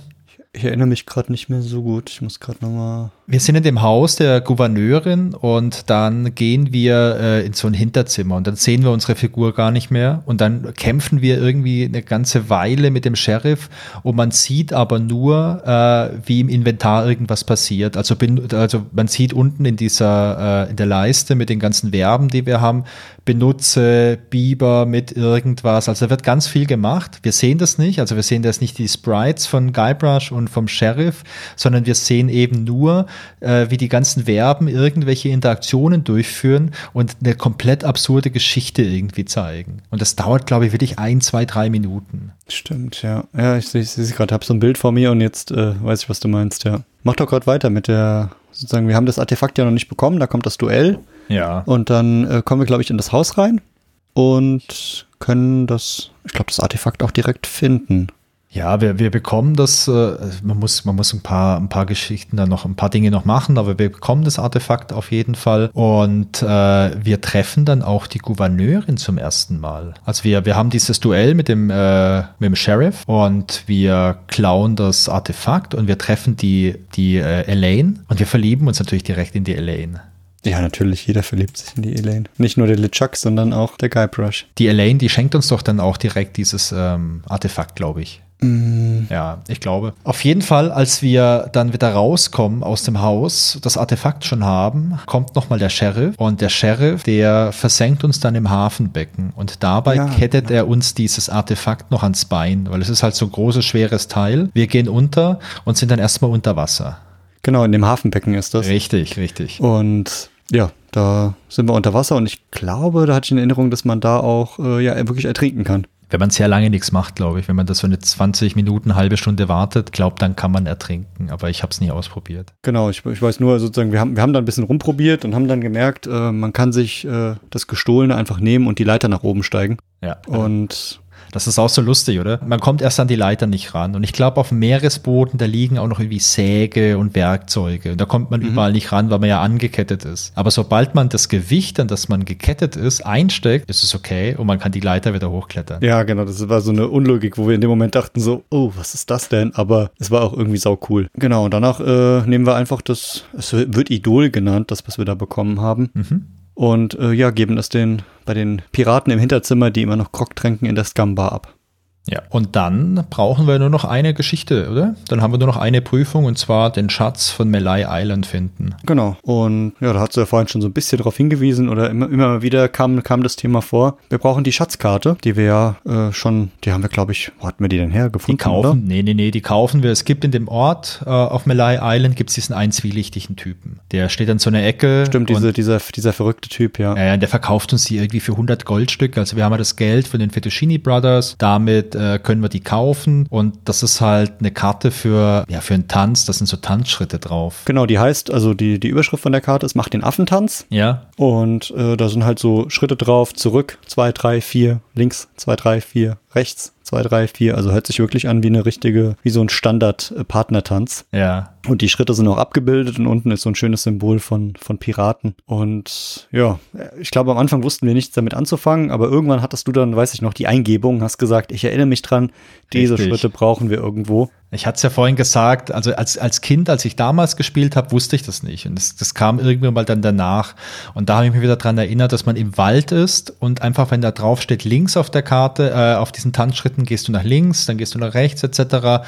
Und wenn du das durchmachst, kommst du zum X. Weil es X markiert die Stelle. Genau, und dann ist es so der, der Klassiker, das X markiert die Stelle und wir brauchen eine Schaufel und müssen dann mit der Schaufel ja das Loch graben. Und was finden wir? Wieder ein T-Shirt. Also das äh, Spiel hat es ein bisschen mit Klamotten, bisschen modeaffin. Wir haben ja schon ein T-Shirt von der Schwertmeisterin und wir haben jetzt noch ein T-Shirt. Ja, da steht doch aber auch irgendwie noch so ein Spruch dabei, so hey, äh, ja, hier sind viele Leute, die den Schatz suchen, also bitte buddel das alles wieder zu und äh, hier hast du ein T-Shirt, irgendwie noch so ein flapsiger Spruch, glaube ich. Ja, das stimmt. Und damit hätten wir alles zusammen, oder? Genau, damit ist äh, zum, zumindest der, der, der Punkt mit dem, mit dem Schwertkampf, mit dem Diebstahl, mit der Schatzsuche, das ist so ein bisschen abgeschlichen. Äh, und der letzte Punkt ist dann, dass wir, ja, ich glaube, auf die Reise gehen wollen, oder? Also ganz kurz, nee, nee, ganz kurz noch. Wir haben alle drei Prüfungen jetzt und eigentlich wollen wir jetzt in die Scamba und wollen uns irgendwie unser Piraten-Zertifikat holen, weil jetzt sind wir ja eigentlich Piraten. Stimmt, ja, wir haben ja alle Aufgaben gelöst und äh, ja, wir wollen jetzt offiziell bescheinigt bekommen, dass wir Piraten sind. Richtig, wir wollen dann quasi den, den Meisterbrief haben. Aber was ist los? Wir gehen in die Scamba und da ist niemand mehr. Das ist alles weg. Stimmt, ja, die ist ganz leer. Ja, ja, und wir erfahren dann, hey, warum ist, warum ist alles leer? Hä? Ihr wart doch vorhin alle in dieser Scamba die ganze Zeit, weil der Le Chac, der terrorisiert alles, keiner kann rausfahren. Und dann bekommt man mit, dass äh, Le Chac ähm, Elaine entführt hat. Und weil Le Chac jetzt mit Elaine unterwegs ist, ist halt das Meer auch wieder sicher. Stimmt, und dann äh, müssen wir uns überlegen, wie wir jetzt weitermachen. Und äh, ich glaube, Guybrush hat dann direkt die Idee, Elaine müssen wir retten. Ja, ich meine, Guybrush ist verliebt, Elaine ist in ihn verknallt, also da ist er sich zumindest sicher. Ich sag mal, mit so Anfang 20, da äh, denkt man oft, dass man sich da sehr sicher ist. Aber die Mission ist klar. Guybrush muss der, äh, muss dem Le Chac hinterher und er muss seine Herzdame einfach retten. Also so eine ganz klassische Geschichte. Genau, und um, um hinterher zu kommen, äh, ja, braucht er eigentlich, braucht er zwei Sachen. Was braucht er? Ein Schiff und eine Crew, ja. die ihm hilft bei dem Schiff. Und das sind zwei Dinge, die für ihn erstmal nicht so leicht sind. Aber ich glaube, er hat, den, hat die richtige Idee. Wo findet man eine Crew? Ja, wir, ich meine, wir sind ja immer noch auf Malay Island, wir können erstmal nirgends hin. Das heißt, wir laufen da überall mal ein bisschen rum und sprechen mal mit den Leuten, die wir da halt schon gefunden haben und äh, schauen, ob wir da die Leute irgendwie anheuern können. Ich weiß noch, dass wir auf jeden Fall die Schwertmeisterin, die Clara, die können wir überzeugen, dass sie mitkommt. Mhm. Und was das Schiff angeht, da finden wir ja dann den Stan, den Gebrauchtschiffhändler, der ganz viele tolle Schiffe im Angebot hat und ja, der uns da auch was verkaufen würde, wenn wir das nötige Kleingeld haben. Ja, also Stan kom, kam mir auf jeden Fall damals schon so vor wie ein, äh, wie ein richtiger Autoverkäufer. Und gut, er verkauft Schiffe, aber äh, an was hat mich das erinnert? An, an Teleshopping, das war es genau, weil der redet am laufenden Band, der hört nicht auf zu reden und erzählt, wie gut die Schiffe sind und wie toll die Schiffe sind und was er für Schiffe hat. Und also ich glaube, er will uns auch das teuerste Schiff verkaufen Na klar. und das mit der, mit den modernsten Mitteln und äh, ist auf jeden Fall eine Highlight-Figur gewesen. Ja, und wen wir noch bekommen als Crew, das ist der Typ aus dem Knast. Also es gibt, es gibt auf dem Ort, gibt's, da gibt's auch Knast und da sitzt ein Typ drin äh, und der, äh, der würde uns helfen, wenn wir ihn befreien. Und wir können ihn befreien, indem wir halt aus der Scamba äh, Grog abfüllen in so einen Krug. Und der ist natürlich total aggressiv. Da ist ja alles Mögliche drin. Also Batteriesäure, Salzsäure, also richtig krasses Zeug. Und mit dem Grog können wir einfach das Schloss von seiner Gefängniszelle wegätzen. Und als, als Dank hilft er uns. Ja, genau, der, der Otis war das. Ah, der Otis, ja. Otis heißt er, genau. Und der, da denken wir auch, der ist total verrückt und eigentlich soll der da nicht raus, aber gut, wir brauchen jetzt halt eine Crew, also müssen wir auch die Bekloppten da rausholen und äh, der hilft uns cool. bestimmt. Besser letzte Wahl als keine, gell?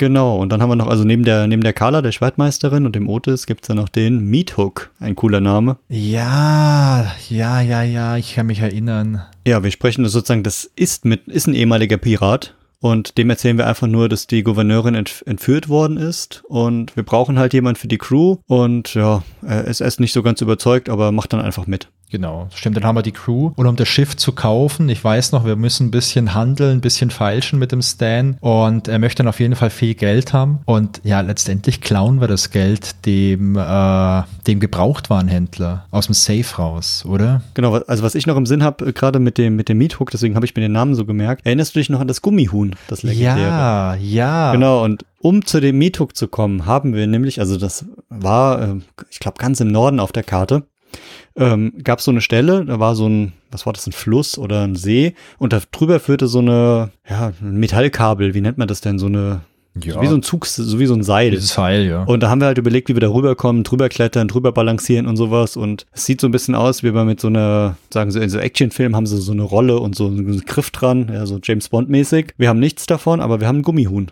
Und dann kann man wirklich mit dem Gummihuhn das über das Kabel legen und kann sich da so dran entlang hangeln. Ja, total absurd.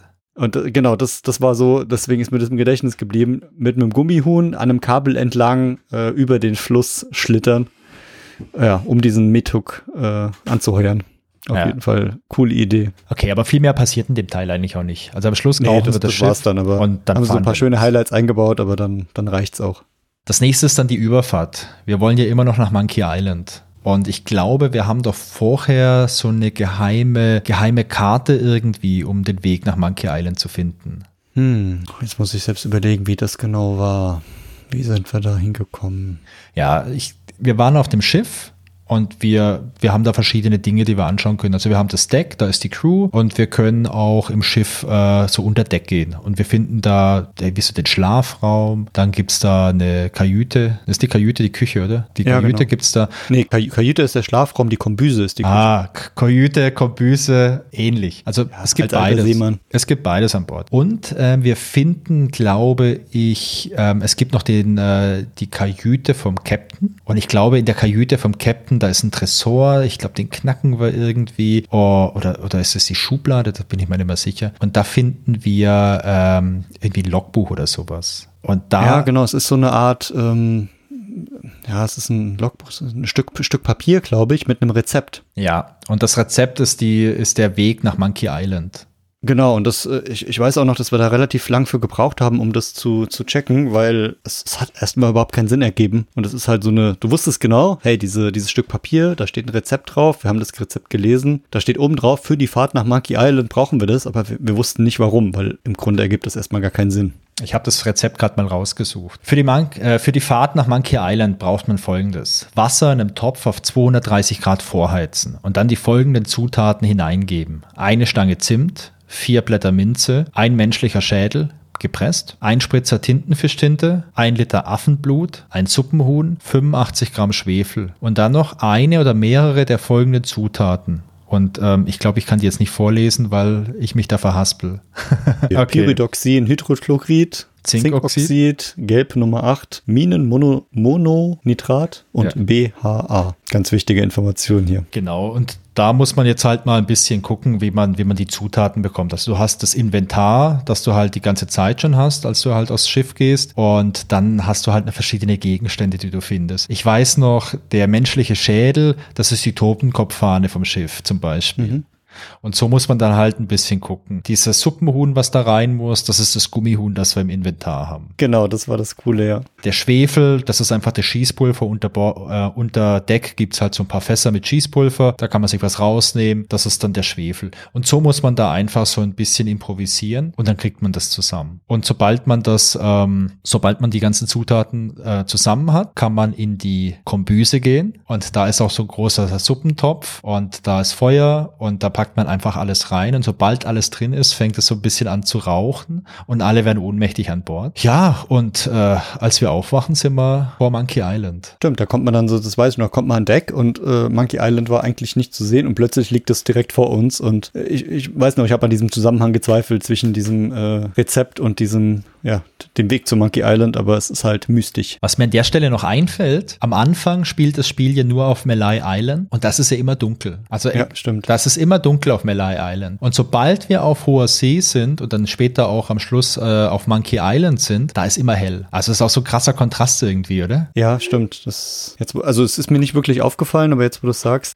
Genau. Und dann kommt Teil 3 auf Monkey Island. Wir wachen ja auf und wir sehen vor uns Monkey Island und wir müssen jetzt erstmal auf Monkey Island rüber. Und da weißt du noch, wie wir es machen? lass mich kurz überlegen. Ja, wir müssen ähm, an Land kommen. Ja. Und hatten überlegt, ah, warte, warte, warte, warte. Remember the was. Fettuccine wir, Brothers. wir, wir, Genau, wir haben uns geschossen mit der Kanone Richtig. und genau, wir hatten Schießpulver im Laderaum gefunden und wir brauchen wieder den Topf aus der Küche für den, für den Kopf, um den zu schützen. Ja, genau. Genau wie es bei, bei den Fettuccini Brothers war. Ja, die Mannschaft meutert auch noch. Die haben keinen Bock mehr, die wollen uns sowieso loswerden. Ich glaube, die wollen uns so direkt Kiel holen oder so. Und wir schießen uns dann auf Monkey Island rüber. Und dann haben wir eine wunderschöne neue Insel, die wir auch mit so Hotspots so ein bisschen besuchen können, verschiedene Orte. Um, ich kann mich noch erinnern, äh, wir haben auf der einen Seite die Kannibalen, die wir treffen. Da gibt's doch auch dann diesen legendären Dialog mit den ähm, mit dem dreiköpfigen Affen. Genau, der taucht da das erste Mal wirklich auf, gell? Richtig, den sehen wir dann auch, ja, ja. Ich erinnere mich gerade nur, dass sozusagen wir haben diese Insel und ein paar Stellen an der Insel können wir zu Fuß begehen und bei manchen anderen müssen wir dann über den, über den Wasserweg gehen. Ja, genau. Also wir, wir kommen auf der Insel an und so ziemlich in der Mitte der Insel, da ist wie so ein Bergkamm. Und ich glaube, da können wir nicht drüber gehen. Deswegen brauchen wir dieses Boot, damit wir da außen rumfahren können. Genau, und ich weiß noch, wir haben als allererstes auf der Insel waren, haben wir gedacht, okay, da ist ein Affe.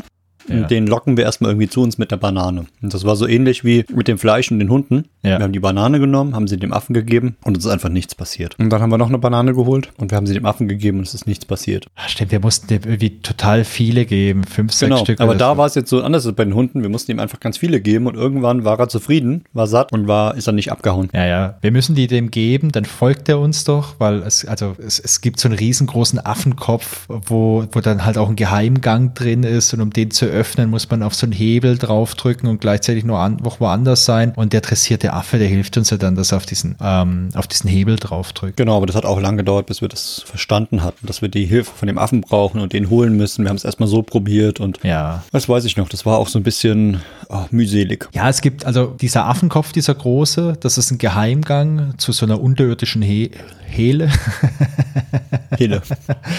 Dieser Affenkopf ist ein Geheimgang zu einer unterirdischen Höhle und da ist ein Lavasee und auf dem Lavasee ist das Geisterschiff von Löschak und mhm. wir müssen da rein. Und um das Teil zu öffnen, braucht man so einen geheimen Schlüssel. Und dieser geheime Schlüssel, das ist ein großes Wattestäbchen, das man diesem riesen Affenkopf ins Ohr reinsteckt. Da kann ich mich noch dran erinnern. Und um diesen Schlüssel zu bekommen, es gibt da noch diesen, es gibt da noch so einen, so einen, äh, so einen kein Eingeborenen, sondern so einen gestrandeten Typ, diesen, äh, wie hieß der, Hermann äh, Toothroat? Tooth, Toothroat. Genau. Der ist da immer mal gestrandet auf der Insel. Der hat dieses riesen Wattestäbchen. Wir, ähm, wir suchen dann so einen großen Bananenpflücker, den tauschen wir dann gegen diesen, äh, dieses Wattestäbchen aus. Also müssen wir ein paar Sachen machen. Wir haben diese Eingeborenen, diese Kannibalen. Ich glaube, Eingeborene sollte man gar nicht sagen. Ich glaube, das ist ein rassistisches Wort. Äh, wir haben diese Kannibalen und die haben noch diesen Schrumpfkopf, den mhm. Kopf des Navigators. Und den Schrumpfkopf brauchen wir, damit wir uns in dieser unterirdischen Höhle nicht verlaufen, beziehungsweise damit wir überhaupt den Weg zu Le Chac finden. Genau, und ich glaube, dieser Schrumpfkopf war doch auch äh, die Hilfe, dass man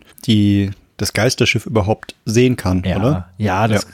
Nee, der macht uns unsichtbar, glaube ich. So war es doch, oder? Ach stimmt, der, der Schrumpfkopf macht uns, den hält man so in der Hand, das sieht total absurd aus. Der macht uns unsichtbar, damit wir zu den Geistern können, ohne dass die uns sehen und äh, direkt auf uns losgehen. Mhm.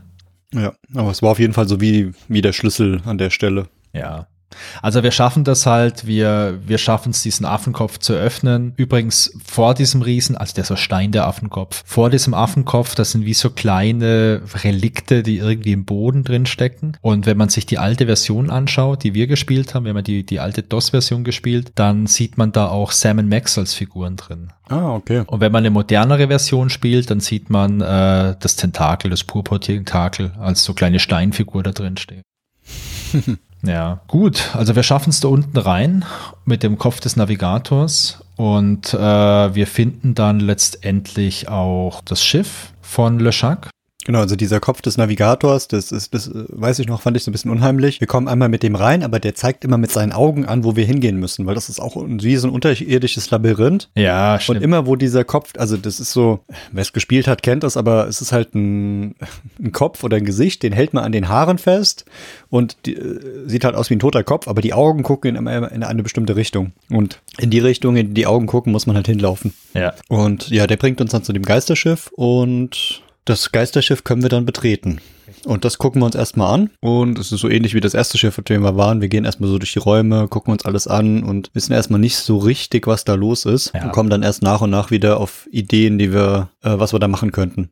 Ja, also die Mission, die wir haben im Geisterschiff ist, wir wollen so eine, irgend so eine Zauberwurzel, so eine Voodoo-Wurzel besorgen. Denn im äh, Kannibalendorf haben die uns gesagt, mit Hilfe von der Wurzel kann man halt irgend so ein Gebräu, so ein Zaubertrank irgendwie zusammenmischen, mit dem man den Le Chac besiegen kann oder mit dem man halt Geister irgendwie umbringen kann. Und das wollen wir eigentlich haben. Und wir finden die Wurzel auch, weil wir uns dann unsichtbar machen. Wir schleichen uns da rein. Wir finden die irgendwo und kommen mit der Wurzel dann auch wieder raus und gehen damit zurück zum äh, Kannibalendorf. Genau, richtig. Und bei den Kannibalen angekommen, geben wir denen die Wurzel. Und ähm, was finden wir da noch? Eine magische Malzbierflasche. Ja, die bekommen wir als Gegenleistung, glaube ich. Also entweder brauen die uns dieses Malzbier aus der Wurzel oder wir bekommen die als Gegenleistung. Das weiß ich ehrlich gesagt. Das weiß ich auch nicht genau. Ich habe, der hatte mir nur gemerkt, dass es halt Malzbier war, weil das so, oder magisches Malzbier, weil das so absurd war.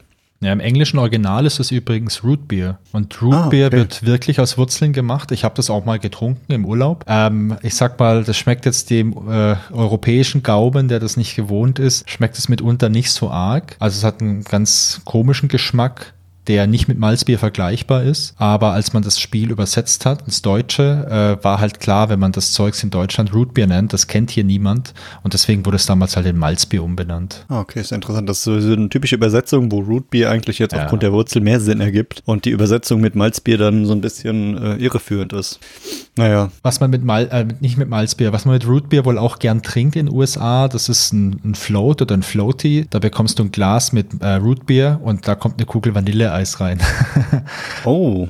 Das ist wohl eine Spezialität, habe ich selber nicht ausprobiert. Das hatte ich heute Mittag mit Kaffee. Ja. Kaltem Kaffee und Vanilleeis. Okay, drin. lecker. Auf jeden Fall haben wir das Malzbier. Und mit dem Malzbier können wir die Geister auslöschen. Und was machen wir? Wir nehmen das Malzbier, wir gehen zurück zum Affenkopf und wollen es dem Löschak aber richtig mal geben. Aber es ist niemand mehr da. Genau. Und da, da stellt sich der Guybrush ein paar Fragen. Wo ist sein Schiff? Und was ist passiert? Und dann ja, kriegt er die Info, der, der Löschak ist abgehauen und hat die, die Gouverneurin, die Elaine, mitgenommen und will zurück nach Melee Island, Melee. um sie zu heiraten. Ja. Und dann hat er den Plan, da muss er hinterher, um das zu verhindern.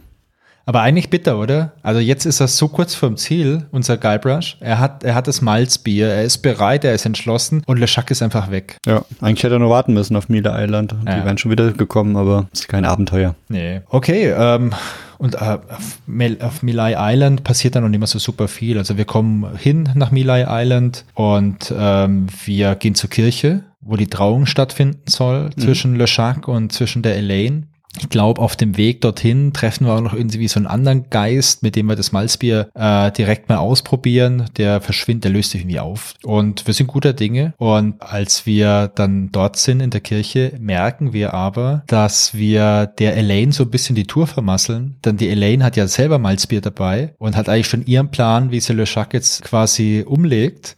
Und wir vermasseln den Plan irgendwie. Und äh, wir kriegen auch nochmal vom Le Chac eine mit und werden so richtig so comichaft von der Kirche so rausgeschleudert, weil wir so eine verpasst bekommen. Und wir landen dann wieder da am Hafen bei Stan von Stans Gebrauchsschiffe. Mhm. Und ich glaube, wir knallen doch irgendwie direkt auf diesen äh, Krogautomaten drauf oder, oder landen da irgendwo. Genau, richtig, ja. Und wir, wir kommen bei dem Krogautomaten raus und äh, haben diese Flasche Malzbier und ja, der Schack ist auch da. Ja, also wir holen das Malzbier aus dem Krogautomaten. Warum ist im. Krogautomaten genau. Malzbier? Keine Ahnung. Ja, das magisches Malzbier, das ist da reingeflogen. Ja. Aber mit Hilfe von Malzbier, wenn wir schnell genug klicken, können wir es dem LeChuck halt geben. Also sowas von geben. Ja. Und äh, damit ist The Secret of Monkey Island 1 durch. Genau, ich würde sagen, klassisches Happy End. Guybrush hat seine Elaine wieder. LeChuck ist besiegt. Und wir sind froh, es geschafft zu haben. Ja. Ah, echt eine coole Story. Also ja, was total so, Neues. Sowas, sowas gab es ja noch gar nie. Liebesgeschichte. Happy End. Happy äh, End. Piraten. Ähm, ja. Und äh, was ich auch noch cool finde, es gibt ja so ähm, äh, im Nachhinein von Monkey Island einige Bilder, wo man dann sieht den Guybrush und die Elaine und sowas. Und das hat halt, also die, die Bilder, die dann gemalt wurden, haben überhaupt nichts mit der eigentlichen äh, Pixelgrafik zu tun. Naja. Und ja, okay. Schau dir mal alte, schau dir mal alte Packungen von Computerspielen an, so 80er oder so. Da hast du ein Spiel gehabt, da waren Pixel so groß wie Fäuste, aber auf diesen Packungen, da waren Fotos drauf, da waren richtig tolle Zeichnungen drauf. Ja, stimmt. Das ist, äh, das gab es damals noch, das ist heute noch so, äh, dass die, es wird alles in die Packung gepackt oder heute in den Trailer. War auch damals so und sind auf jeden Fall hübsche Charaktere. Wir haben ja die Originalversion von damals gespielt, also diese, diese Classic-Version. Ich fand die von der Grafik immer noch schön. Also natürlich siehst du dem Spiel an, dass die Auflösung nicht so super hoch ist und du siehst dem Spiel auch durchaus an, dass es jetzt 30 Jahre alt ist. Aber ich fand es grafisch gut gealtert und immer noch gut spielbar. Ich habe mir auch mal die äh, Dings-Version angeguckt, diese Remaster-Version, die kam ja, weiß nicht, 2000 und weiß nicht 15 oder so mal raus. Ich weiß nicht mehr, wann die rauskam. Ich habe die nicht gespielt. Ich habe mir da ein paar Videos angeschaut und fand die gar nicht schön. Weiß nicht, hast du die mal gespielt, diese Remaster? Nee, die kenne ich gar nicht. Es gibt Spiele, da sind die Remastered-Versionen wirklich gelungen und bei manchen denkst du dir, nee, ich bleib lieber beim Original. Ich habe beides schon gesehen. In dem Fall, äh, wenn du sagst, glaube ich dir so und ja, ist halt so ein Klassiker, den lieber alt spielen. Ja, und ich finde bei Pixelspielen finde ich es auch gar nicht schlimm, wenn die alt sind. Also was ganz furchtbar ist, sind halt irgendwelche 3D-Spiele aus den 90ern. Boah, das ist genauso wie Filme aus den 90ern, wo man viele CGI-Effekte drin hatte. Das ist auch sehr schwierig. Aber so Pixel-Games. Ja, es gibt halt Dinge, die altern gut, also so wie wir. es gibt halt Dinge, die altern äh, schlecht sind. Das sind 3D-Spiele, aber Adventures Pixel kann man weiterhin spielen. Absolut. Da auch so, so ein Abstecher. Ich habe mir äh, vorgestern ähm, das allererste Super Mario Land angeguckt. Und da denkst du ja auch, pure Pixelgrafik, aber auch heute noch spielbar. Ohne Probleme. Du weißt ja, warum Mario einen Schnurrbart hatte, oder? Nee. Naja, die Grafik war ja so beschränkt damals auf dem NES, dass man äh, jetzt nicht wirklich hochauflösend oder detailliert irgendwas darstellen konnte. Und die Designer bei Nintendo hatten halt die Idee, wenn sie Mario halt einen Schnurrbart geben, das sind halt einfach zwei Pixel oder so, dann gibt ihm das einfach ein bisschen Charakter, weil jetzt irgendwie ein Gesicht darstellen bei der kleinen Sprite-Figur von Mario, das ging nicht. Und deswegen hat man Mario damals einen Schnurrbart verpasst. cool. Aber das ist eine schöne Überleitung, wo du es gerade sagst, äh, mit den Sprites. Ja, das Monkey Island war das erste Spiel von LucasArts mit skalierenden Sprites. Okay. Und am Anfang ist es mir gar nicht so aufgefallen, wenn man es weiß und darauf achtet, äh, fällt es schon auf, dass es so, ja, dass, dass die, die Charaktere, die Hintergründe, die Szenen sich so ineinander verschieben und teilweise auch größer und kleiner werden können. Das gibt es in anderen Spielen auch äh, von, von LucasArts, aber ja, es hat sich in jedem Spiel so ein bisschen anders dargestellt. Na, ich kann mich da noch an äh, Dings erinnern. Wir haben ja mal Indiana Jones 4 angefangen zu spielen. Mhm. Und da hast du es auch ganz deutlich gesehen mit diesen Sprites, dass wenn Indy irgendwo hinläuft, dass er ganz klein wird oder auch größer wird, wenn er im Vordergrund ist. Aber genau, spannend. Genau, richtig, ja. Und hier war es ja auch so. Also auf den Karten ist er nicht größer und kleiner geworden, aber teilweise, wenn er halt eine, eine, Straße runtergegangen ist, dass er halt in der Straße kleiner geworden ist, der ist den Gang entlang gegangen. Das hat man schon gesehen und es macht halt so ein bisschen mehr Realismus aus. Es sind eigentlich nur Kleinigkeiten, aber sind sehr gelungen und es macht so ein bisschen lebendiger. Mhm hat nicht so diesen, das andere ist immer so ein bisschen wie Stop Motion und hier ist es dann so ein bisschen flüssiger. Ja. Ja, das stimmt. Das macht so Kleinigkeiten, die man vielleicht jetzt gar nicht so deutlich oder so, die nicht so plakativ sind, die man nicht so deutlich sieht, äh, die machen dann trotzdem viel aus, weil die das alles ein bisschen ja, echter machen oder ein bisschen fluffiger. Ja, genau. Wie mit dem Schnurrbart, was du gerade sagtest, da kommt dann einfach so ein, so ein bisschen mehr Leben rein und so war es hier auch. Ja.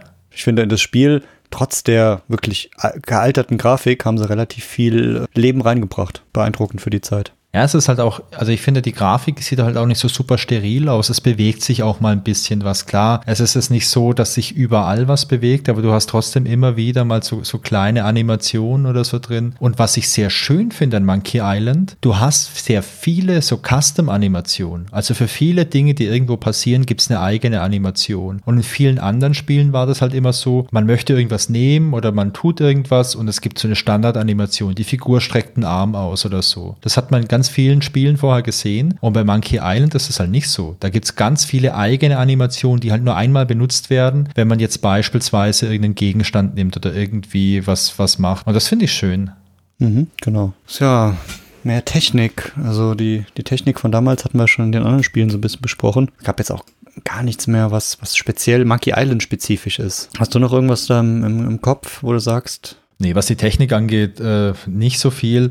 Was ich halt spannend finde, vielleicht ist noch dadurch, dass Monkey Island halt wirklich für viele verschiedene Plattformen rauskam, merkt man halt gerade, keine Ahnung, an der Musik zum Beispiel, dass es da echt eine städtische Weiterentwicklung gab, dass es viele Varianten gibt von den ganzen, von den ganzen Songs oder von den ganzen Liedern, die da verarbeitet sind. Und das finde ich zum Beispiel ganz cool. Mhm. Was ich ganz interessant fand, war noch die, die Altersfreigabe. Die war damals auf 12 eingestellt wegen gewalttätiger Inhalte. Und wo ich mir denke, so, so im Vergleich zu irgendwelchen ja, Ego-Shootern oder äh, auch im Vergleich zu den Spielen heute, hätte ich auch jetzt im Nachhinein das Spiel absolut nicht als gewalttätig eingestuft. Aber für damalige Verhältnisse war es das. Echt, aber also das finde ich super spannend. Also ich fand das eher familienfreundlich. Also zum genau, Beispiel. Genau, so ging es mir auch. Und das hast du ja auch am Anfang gesagt. Das ist eher ein Familienspiel. Ja, überleg doch mal, dieses Beleidigungsfechten. Da hätte man ja jetzt auch echt kernige Beleidigungen nehmen können, die jetzt vielleicht auch unter der Gürtellinie sind oder so. Aber für auf mich wirken jetzt zumindest die deutschen Beleidigungen schon familientauglich irgendwo. Also das ist nicht irgendwie ein böses Wort irgendwie drin oder so.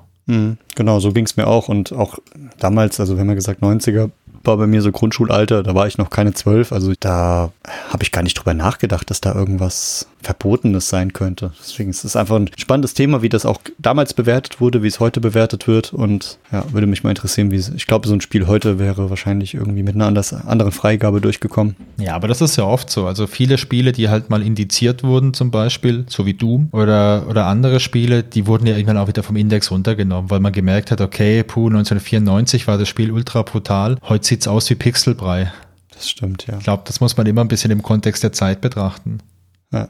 Ich würde sagen, nach der Technik kommen wir so ein bisschen zu der Wolfgang-Spezialkategorie. Das ist ja irgendwie so gefühlt über die letzten Podcasts und auch über unsere Spiele dein Steckenpferd. Ja, ich habe noch ein paar kleine Trivia-Facts. Das eine oder andere. Genau, mit Mr. Trivia. Irgendwann kriegst du echt ein T-Shirt davon. Das kann ich dir jetzt schon versprechen. Das eine oder andere, das hatten wir ja auch schon erwähnt. Den ersten Trivia-Fact. Wir haben ja diesen Grog-Automaten. Bei Stan, da gibt's halt, ja, ist ja klar, Piraten, die haben einfach Bock auf, Bock auf Grog. Jetzt habe ich auch Lust auf Grog. Ja, beim nächsten Mal. Äh, der Grog-Automat, der ist so rötlich und es steht mit weißen Lettern, steht Grog drauf. Und wenn man jetzt so, ich sag mal, aus dem Augenwinkel auf den Automat schaut, dann könnte der schon aussehen wie ein Cola-Automat. Und das war eigentlich auch die Idee bei den Designern. Der sah wohl in der ersten Variante auch aus wie ein Cola-Automat. Und man hat dann peu à peu da immer ein bisschen, ja, noch ein bisschen weiter dran gearbeitet, ein bisschen verfremdet. Denn als man mit dem ersten Entwurf damals zur Rechtsabteilung ging bei LucasArts, da haben die gesagt, hey Leute, auf gar keinen Fall. äh, Cola, Coca-Cola, die verklagen uns. Aber die Juristen waren schon damals die Spielverderber. Naja. Im des Wortes. Naja, auf jeden Fall gab es dann wohl einige Runden und man hat das immer so ein bisschen mehr verfremdet, bis äh, die Rechtsabteilung irgendwann gesagt hat, ja, das ist äh, juristisch okay. Also das ist der eine Trivia-Fact. Dann äh, ja die Beleidigung, dass die eben von Orson Scott Card äh, geschrieben wurden, das hatte ich ja vorhin schon gesagt. Dann der Klassiker schlechthin wenn du Leute fragst, hey, warum heißt Guybrush Guybrush, dann sagen dir eigentlich fast alle Leute die folgende Geschichte. Ja, es gab damals ein Grafikprogramm, mit dem man die ganzen Grafiken, die ganzen Sprites und so gemalt hat, und zwar Deluxe, äh, Deluxe Paint war das. Deluxe Paint, keine Ahnung, wie spricht man es aus? Deluxe Paint, glaube ich. Deluxe, ja. Ja, und äh, Deluxe Paint, das war damals eines der Standard-Pixel-Grafikprogramme. Und äh, man hat eben die, die Grafik oder diese Sprites für, für, für die Hauptfigur gemacht. Und da man noch keinen Namen hatte, nannte man die Figur einfach Guy, also Typ. Und die Datei wurde dann gespeichert als Guy und dieses Programm hatte wohl die äh, Dateiendung Brush und so entstand halt Guy Brush. Äh, stand übrigens auch super lange in der Wikipedia drin. Aber das stimmt nicht, denn wer sich noch ein bisschen dran erinnern kann, damals hatten Dateinamen halt nur eine Endung mit drei Buchstaben. Und Deluxe Paint hatte dann halt keine Dateiendung namens Brush, sondern äh, keine Ahnung, DPX oder so, Deluxe Paint oder so. Aber der Grafiker, der die ganzen Grafiken gemacht hat, das war der Steve Purcell. Der hatte halt die Angewohnheit, dass er seine Sprites, also ein Sprite ist, ähm, ist eine kleine Grafik, die man halt manipulieren kann, die man verschieben kann auf dem Bildschirm. Also wenn du jetzt so ein Spiel hast wie Monkey Island, du hast halt eine Hintergrundgrafik, das ist quasi eine große Grafik, die gemalt wurde. Und die kleinen Grafiken, die man da draufpackt und die sich bewegen, also ein Vogel, der fliegt oder eben halt so ein, so ein Figürchen, das sich irgendwie bewegt, das ist ein Sprite. Und die ganzen Sprites, die nannte eben der Steve Purcell nicht Sprite, sondern der nannte die einfach Brush. Das war jetzt keine Konvention bei LucasArts oder in der Gaming-Szene. Das war einfach so ein Ding von ihm. Und deswegen hieß die Datei halt Guy Brush. Punkt, äh, keine Ahnung, die Endung eben von Deluxe Paint. Und äh, so entstand der Name. Also ja, ist eigentlich egal, ob es jetzt so oder so ist, aber wir wollen sie hier genau nehmen. Und glaube mittlerweile steht es auch nicht mehr falsch in der Wikipedia drin. Das ist auf jeden Fall eine coole Story mit dem. Also damals war das wirklich mit den Extensions. Das war das klassische DOS und Windows 8.3 Format. Richtig. Der Dateiname durfte maximal maximal acht Zeichen haben und drei hinten, deswegen für die damals irgendwie die Autoload.exe. Acht, acht Zeichen der Dateiname und die Dateiendung drei. Das war so das 8.3 Standard, der hat sich wirklich über Jahre gehalten. Jahrzehnte. Ja, und war auch sinnvoll. Ich würde den heute noch anwenden, wenn ich könnte, aber. Ich glaube, das hat sich erst geändert, so in der DOS-Windows-Welt mit Windows 95. Ja, stimmt. Also bis vor, vor Windows 95 war dann das 3.1 und 3.11 und da war immer noch die 8.3-Regel verankert. Im, im, die war sogar, glaube ich, im Dateisystem verankert. Ja, das war halt einfach das, genau, das war einfach das, äh, das Dateisystem, das hat es halt einfach nur unterstützt, 8.3. Bei Linux durfte man damals übrigens schon längere Dateinamen nutzen unter dem Linux-System. Naja, aber zurück zu Guybrush. Der Grafiker, der es damals gemacht hat, das war der Steve Purcell. Und Steve Purcell ist auch der Schöpfer von den beiden Figuren Sam Max. Von Sam Max, da gibt's Comics. Von Sam Max gibt's auch ein LucasArts Grafik-Adventure, über das wir sicherlich noch sprechen und das wir sicherlich auch noch spielen, weil ich habe da noch sehr gut gute Erinnerung dran. Es gab auch mal eine TV-Serie, so eine, so eine Comic-Serie. Und äh, da Steve Purcell die Figuren erfunden hat, hat er auch angefangen, in so ziemlich allen LucasArts-Spielen, an denen er beteiligt war, Sam und Max Figuren irgendwo zu verstecken. Und wie gesagt, im Original Monkey Island oder im Original Secret of Monkey Island sieht man die vor diesem großen Affenkopf, so als kleine Steinskulpturen. In der späteren Remaster-Version wurde die entfernt wegen irgendwelchen rechtlichen Geschichten. Ähm, was gibt's denn noch? Für Monkey Island hat man ja Scum verwendet. Und äh, das Scum-System ist das Interface unter anderem auch, wo du die ganzen Verben hast und ein Inventar. Das wollte man erstmal eins zu eins übernehmen aus äh, Maniac Mansion. Und dann hat man gemerkt, dass man da äh, drei äh, sogenannte Verben einfach gar nicht braucht. Denn bei Maniac Mansion, da gab es noch so Sachen wie schalte ein oder schalte aus, da gab es ja technische Geräte. Sowas gab es bei Monkey Island aber nicht. Und deswegen hat man die beiden entfernt und was man zusätzlich noch entfernt hat, war das Verb gehe. Also du konntest vorher bei Maniac Mansion anklicken, gehe und dann klickst du irgendwo in deinem Screen auf einen Punkt, wo halt die Figur hingehen soll. Und das geht bei Secret of Monkey Island jetzt halt einfach automatisch. Du klickst einfach irgendwo hin. Ist vom Workflow auch ein bisschen fluffiger. Gut, äh, was gibt's denn noch? Dann kann ich noch einen machen, ja. Gerne. Ein, eine Trivia. Äh, es ist, wenn der, der Guybrush auf Monkey Island äh, mit den Kannibalen im, im Dorf über die Möglichkeit spricht, ähm, wie man sich in diesem Lavalabyrinth, in dem unterirdischen, unterhalb dieses Affenkopfs zurechtfindet, nachdem er da reingekommen ist, gibt es drei Menschenfresser. Und ja, in der deutschen Übersetzung, die, die sprechen äh, komplettes Kauderwelsch. Also ich erinnere mich auch dran, da denkt man, das ist halt irgendeine, ja, wie hast du es genannt, eine Kannibalensprache. Ja. Die sprechen die untereinander und äh, ja, die, die, die Trivia daran ist, dass die fremde Sprache ein Wortspiel ist und es lässt sich entschlüsseln, äh, wenn man den vorletzten Buchstaben eines Wortes an den Anfang stellt und den letzten einfach wegnimmt. Und dann kommt sowas raus wie äh, Kopf des Navigators ähm, oder äh, habt ihr eine Karte der Katakomben ähm, als Frage und ja, echt interessant, was sie sich da überlegt haben. Also wäre ich, niemals, wär ich niemals im Leben drauf gekommen. Äh, ich glaube, auch während des Spiels denkst du dir, pff, okay, ist egal. Also an den Kauderwelsch kann ich mich erinnern, aber ich wäre da auch nicht drauf gekommen. Nee, das ist auch, glaube ich, zu absurd. Da müsste man sich wirklich hinsetzen und ein Chiffre-Programm drüber laufen lassen. Ja. Oder Dechiffrierung eher. Ähm, ja, was noch? Ich habe noch so ein letztes kleines Ding, das ist kein Trivia-Fact, aber vielleicht nochmal eine Frage an dich. Ähm, was ist denn eigentlich das Geheimnis von Monkey Island? Ja, das Geheimnis wird nie erklärt. Es gibt kein Geheimnis. Ich glaube, Oder? Das, also ich wüsste nicht, ich wüsste nicht, was das, was das Geheimnis Vielleicht ist. haben sie sich das offen gehalten, so als Spoiler für die, für die Zukunft. Vielleicht kommt irgendwann noch mal. Also ich habe da zwei Theorien gesehen. Theorie eins ist, es gibt kein Geheimnis, es ist nur ein Spaß von Ron Gilbert, vielleicht ein weiterer Spaß von ihm, mit dem er die Leute zum Nahen halten möchte.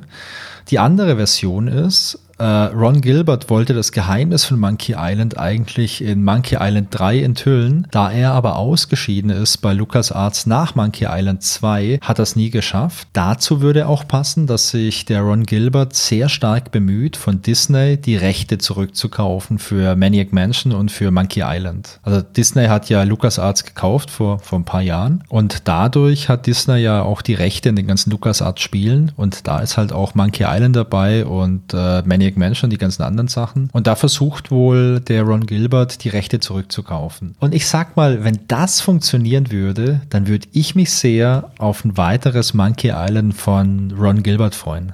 Ja, das wäre auf jeden Fall der Knaller. Dann, dann werden wir es wohl doch noch irgendwann erfahren. Hoffentlich. So, so genug zu Trivia. Ich glaube, da könnten wir wahrscheinlich noch Stunden weitermachen. Da gibt es noch so viele Anekdoten, aber das waren so die, die Highlights, würde ich sagen. Ja. Es gibt noch so ein paar wissenswerte Sachen, weil Monkey Island ist ja ein, ein beliebtes Spiel, wie wir gesagt haben, ein bekanntes Spiel und es hat auch außerhalb der Gamer-Szene so ein bisschen sich verbreitet. Und zwar hatte ich noch gesehen, dass 2011 ähm, wurde es als eines von fünf repräsentativen Spielen für eine Ausstellung über die Entwicklung der Kunstform des Videospiels ähm, ausgewählt. Okay, cool. Wo denn? Und also sozusagen, es gibt anscheinend nur fünf Spiele überhaupt in der Geschichte oder weltweit, die in diesem The Art of Video Games im Smithsonian, Zungenbrecher, ausgestellt werden, im Sm Sm Smithsonian Art Museum in Amerika. okay, cool. Und ja, finde ich eine ziemliche coole Sache, das ist eine Berühmtheit. Und die Deutschen sind natürlich auch dabei mit Museen. Und zwar im Deutschen Museum in München gibt es eine Dauerausstellung der Informatik. Und dort ist äh, das Amiga-Exemplar von The Secret of Monkey Island ausgestellt. Zu Recht würde ich sagen, oder? Absolut, ja. Deswegen, aber, also ich find's cool und ja, da wird Monkey Island halt sozusagen auch außerhalb der, der Computerszene noch mal ein bisschen beliebt. Zusätzlich gibt's noch Das ist jetzt auch wirklich nur so ein, so ein Fun-Fact. 2005 gab es eine Bühnenversion von The Secret of Monkey Echt? Island live in, an der High School in Columbia. Aber das, also das klingt nach Schülerprojekt dann, oder? Ja, wirkt mir so. Also High School ist ja Schüler und da ist nicht öfter aufgeführt. Es wurde zweimal aufgeführt und ich vermute, es war eher so ein Schülerprojekt, aber ich finde es auf jeden Fall cool. Hätte ich mir gerne angeguckt, glaube ich. Und muss mal suchen, ob es da eventuell ein Video von gibt. Aber überleg mal. 2005 war halt so, da war noch so vor Smartphone und vor wirkliche richtige gute Rekorder. Da muss man mal gucken, ob es da Aufzeichnungen geben könnte. Aber trotzdem, wenn du überlegst, äh, Secret of Monkey Island kam 90 raus. Das heißt, 15 Jahre später machen die ein Bühnenstück über so ein altes Adventure. Mhm, genau, deswegen, das, das zeigt halt einfach, ja, wie, wie groß das Spiel ist und wie, nehmen wir es mal, episch das Ganze so gelaufen ist. Und ja, es ist ja auch nicht bei Monkey Island 1 geblieben. Ja, es gab Monkey Island 2, geiles Spiel.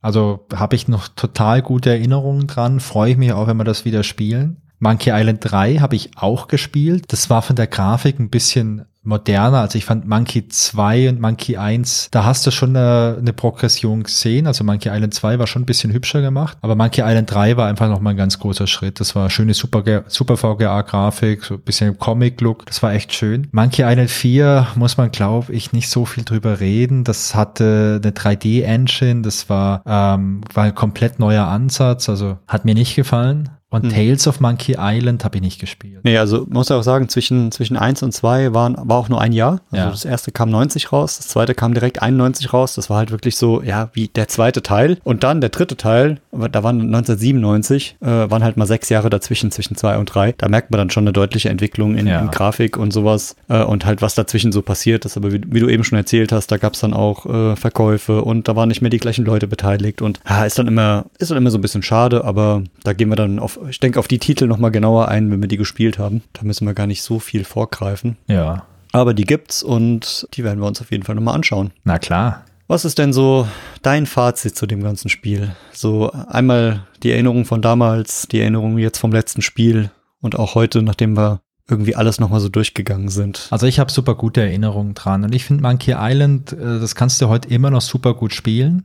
Also das erste auf jeden Fall, das zweite und das dritte sicherlich auch noch. Ich habe noch sehr gute Erinnerungen auf jeden Fall an die, äh, an den Humor und aber auch an dieses Setting. Und ich fand das einfach richtig toll, weil dieses äh, Piraten-Setting, die Karibik und so, das war sowas super, äh, super cooles damals einfach. Es war exotisch und es hat ja auf der einen Seite auch noch so ein bisschen so ein paar übernatürliche Sachen reingebracht. Also es gab ja so ein paar Fantasy-Elemente. Du hast einen Geisterpirat, aber trotzdem äh, hast du halt so eine Mischung gehabt aus so ein bisschen zu übersinnlichen Zeug. Das war jetzt nicht so mega krass abgedreht mit Zauberei. Also ja, es gab Zauberei, aber es war irgendwie noch so ein bisschen bodenständig. Auf der anderen Seite hat äh, Secret of Monkey Island so total viel Humor und der funktioniert heute zum großen Teil immer noch. Also manche Sachen vielleicht nicht mehr so wie in den 90ern, aber viele Sachen finde ich immer noch unglaublich lustig. Und ich finde es schön, dass man bei Monkey Island merkt, dass die Leute da echt Lust drauf hatten, dass sie an vielen Details gearbeitet haben. Und das macht Monkey Island immer noch zu einem der besten Adventures, die es, äh, die es damals gab und die es vielleicht auch heute noch gibt. Ja, ist echt eine schöne Zusammenfassung. Also es ist halt ähm, aus meiner Sicht auch eins der Spiele, dieser, was ich vorhin gesagt habe, neben, neben Maniac Mansion, das Spiel, was LucasArts groß und berühmt gemacht hat, was es neben Sierra zu einem der, der, der größten Spielebuden gemacht hat damals und ist halt so ein Begriff, egal mit wem man drüber spricht, äh, der von damals ist, das kennt jeder, das ist so, ja, so ein bisschen omnipräsent und man kann sich trotzdem nach den Jahren einfach noch gut dran erinnern. Und Ja. Was ich vorhin schon sagte, es ist extrem gut gealtert. Also wir überlegen 1990, jetzt haben wir 2021 und wir spielen das und es ist immer noch cool. Die Grafik ist nicht gut, aber das Spiel macht Spaß. Es hat eine coole Story, man kann es gut spielen. Ja, der, der Humor ist noch gut. Selbst die Übersetzungen äh, passen irgendwie. Also ich, ich finde es grandios, was sie da geschafft haben und ähm, freue mich auch schon, dass wir die, die nächsten Teile auch noch spielen und da einfach noch so die, die Geschichte noch ein bisschen weitertragen. Ja, also ich freue mich auch brutal auf Teil 2 und 3, weil das halt auch schon super lang her ist. Also ich habe, ich glaube, Teil 2 dann irgendwann auch Mitte der 90er wahrscheinlich oder Ende der 90er zum letzten Mal gespielt. Und Teil 3 habe ich nur einmal gespielt und das muss wahrscheinlich dann 97 oder so gewesen sein, als es rauskam. Also ist auch schon eine ganze Weile her. Es wird dann die größere Herausforderung mit, mit weniger Erinnerungen, das, Ja. die gleiche Effizienz hier rauszuholen. Ich finde halt, Monkey Island ist genauso wie äh, auch Day of the Tentacle ein sehr, sehr rundes und äh, sehr reifes Spiel. Bei Maniac Mansion, das war neu, also mit der ganzen grafischen Steuerung und so, da hat man Neuland betreten und hat auch viele Dinge noch nicht so richtig gut gemacht. Denn deswegen hat Ron Gilbert ja halt auch danach erst so dieses kleine Adventure-Manifest geschrieben, weil er natürlich auch bei Maniac Mansion Dinge gelernt hat. Und ich finde, die Formel, die damals entstanden ist, die kommt halt das erste mal richtig gut bei Secret of Monkey Island zu tragen. Und ich finde diese Mischung einfach toll. Also es ist einfach eine sehr, sehr gute Unterhaltung. Es sind größtenteils logische Rätsel. Die Musik, die ist richtig, richtig, richtig toll. Die Story macht Spaß und äh, wir haben ja auch oft gelacht, als wir es jetzt nochmal gespielt haben. Genau, wie du sagst, auch die Steuerung. Also wir haben jetzt andere Spiele gespielt, wo die Rätsel einfach so absurd sind, wo du denkst, das geht nicht, das passiert bei Monkey Island gar nicht, sondern das ist alles sehr durchdacht und du kannst mit Logik Sachen lösen. Sie sind trotzdem lustig. Also, dass, dass du einen Gummihuhn brauchst, um über ein Seil zu rutschen, kann logisch sein, muss aber nicht, aber ist so ein Mix aus, ja, logisch und lustig. Du kannst aber gut drauf kommen. Ja.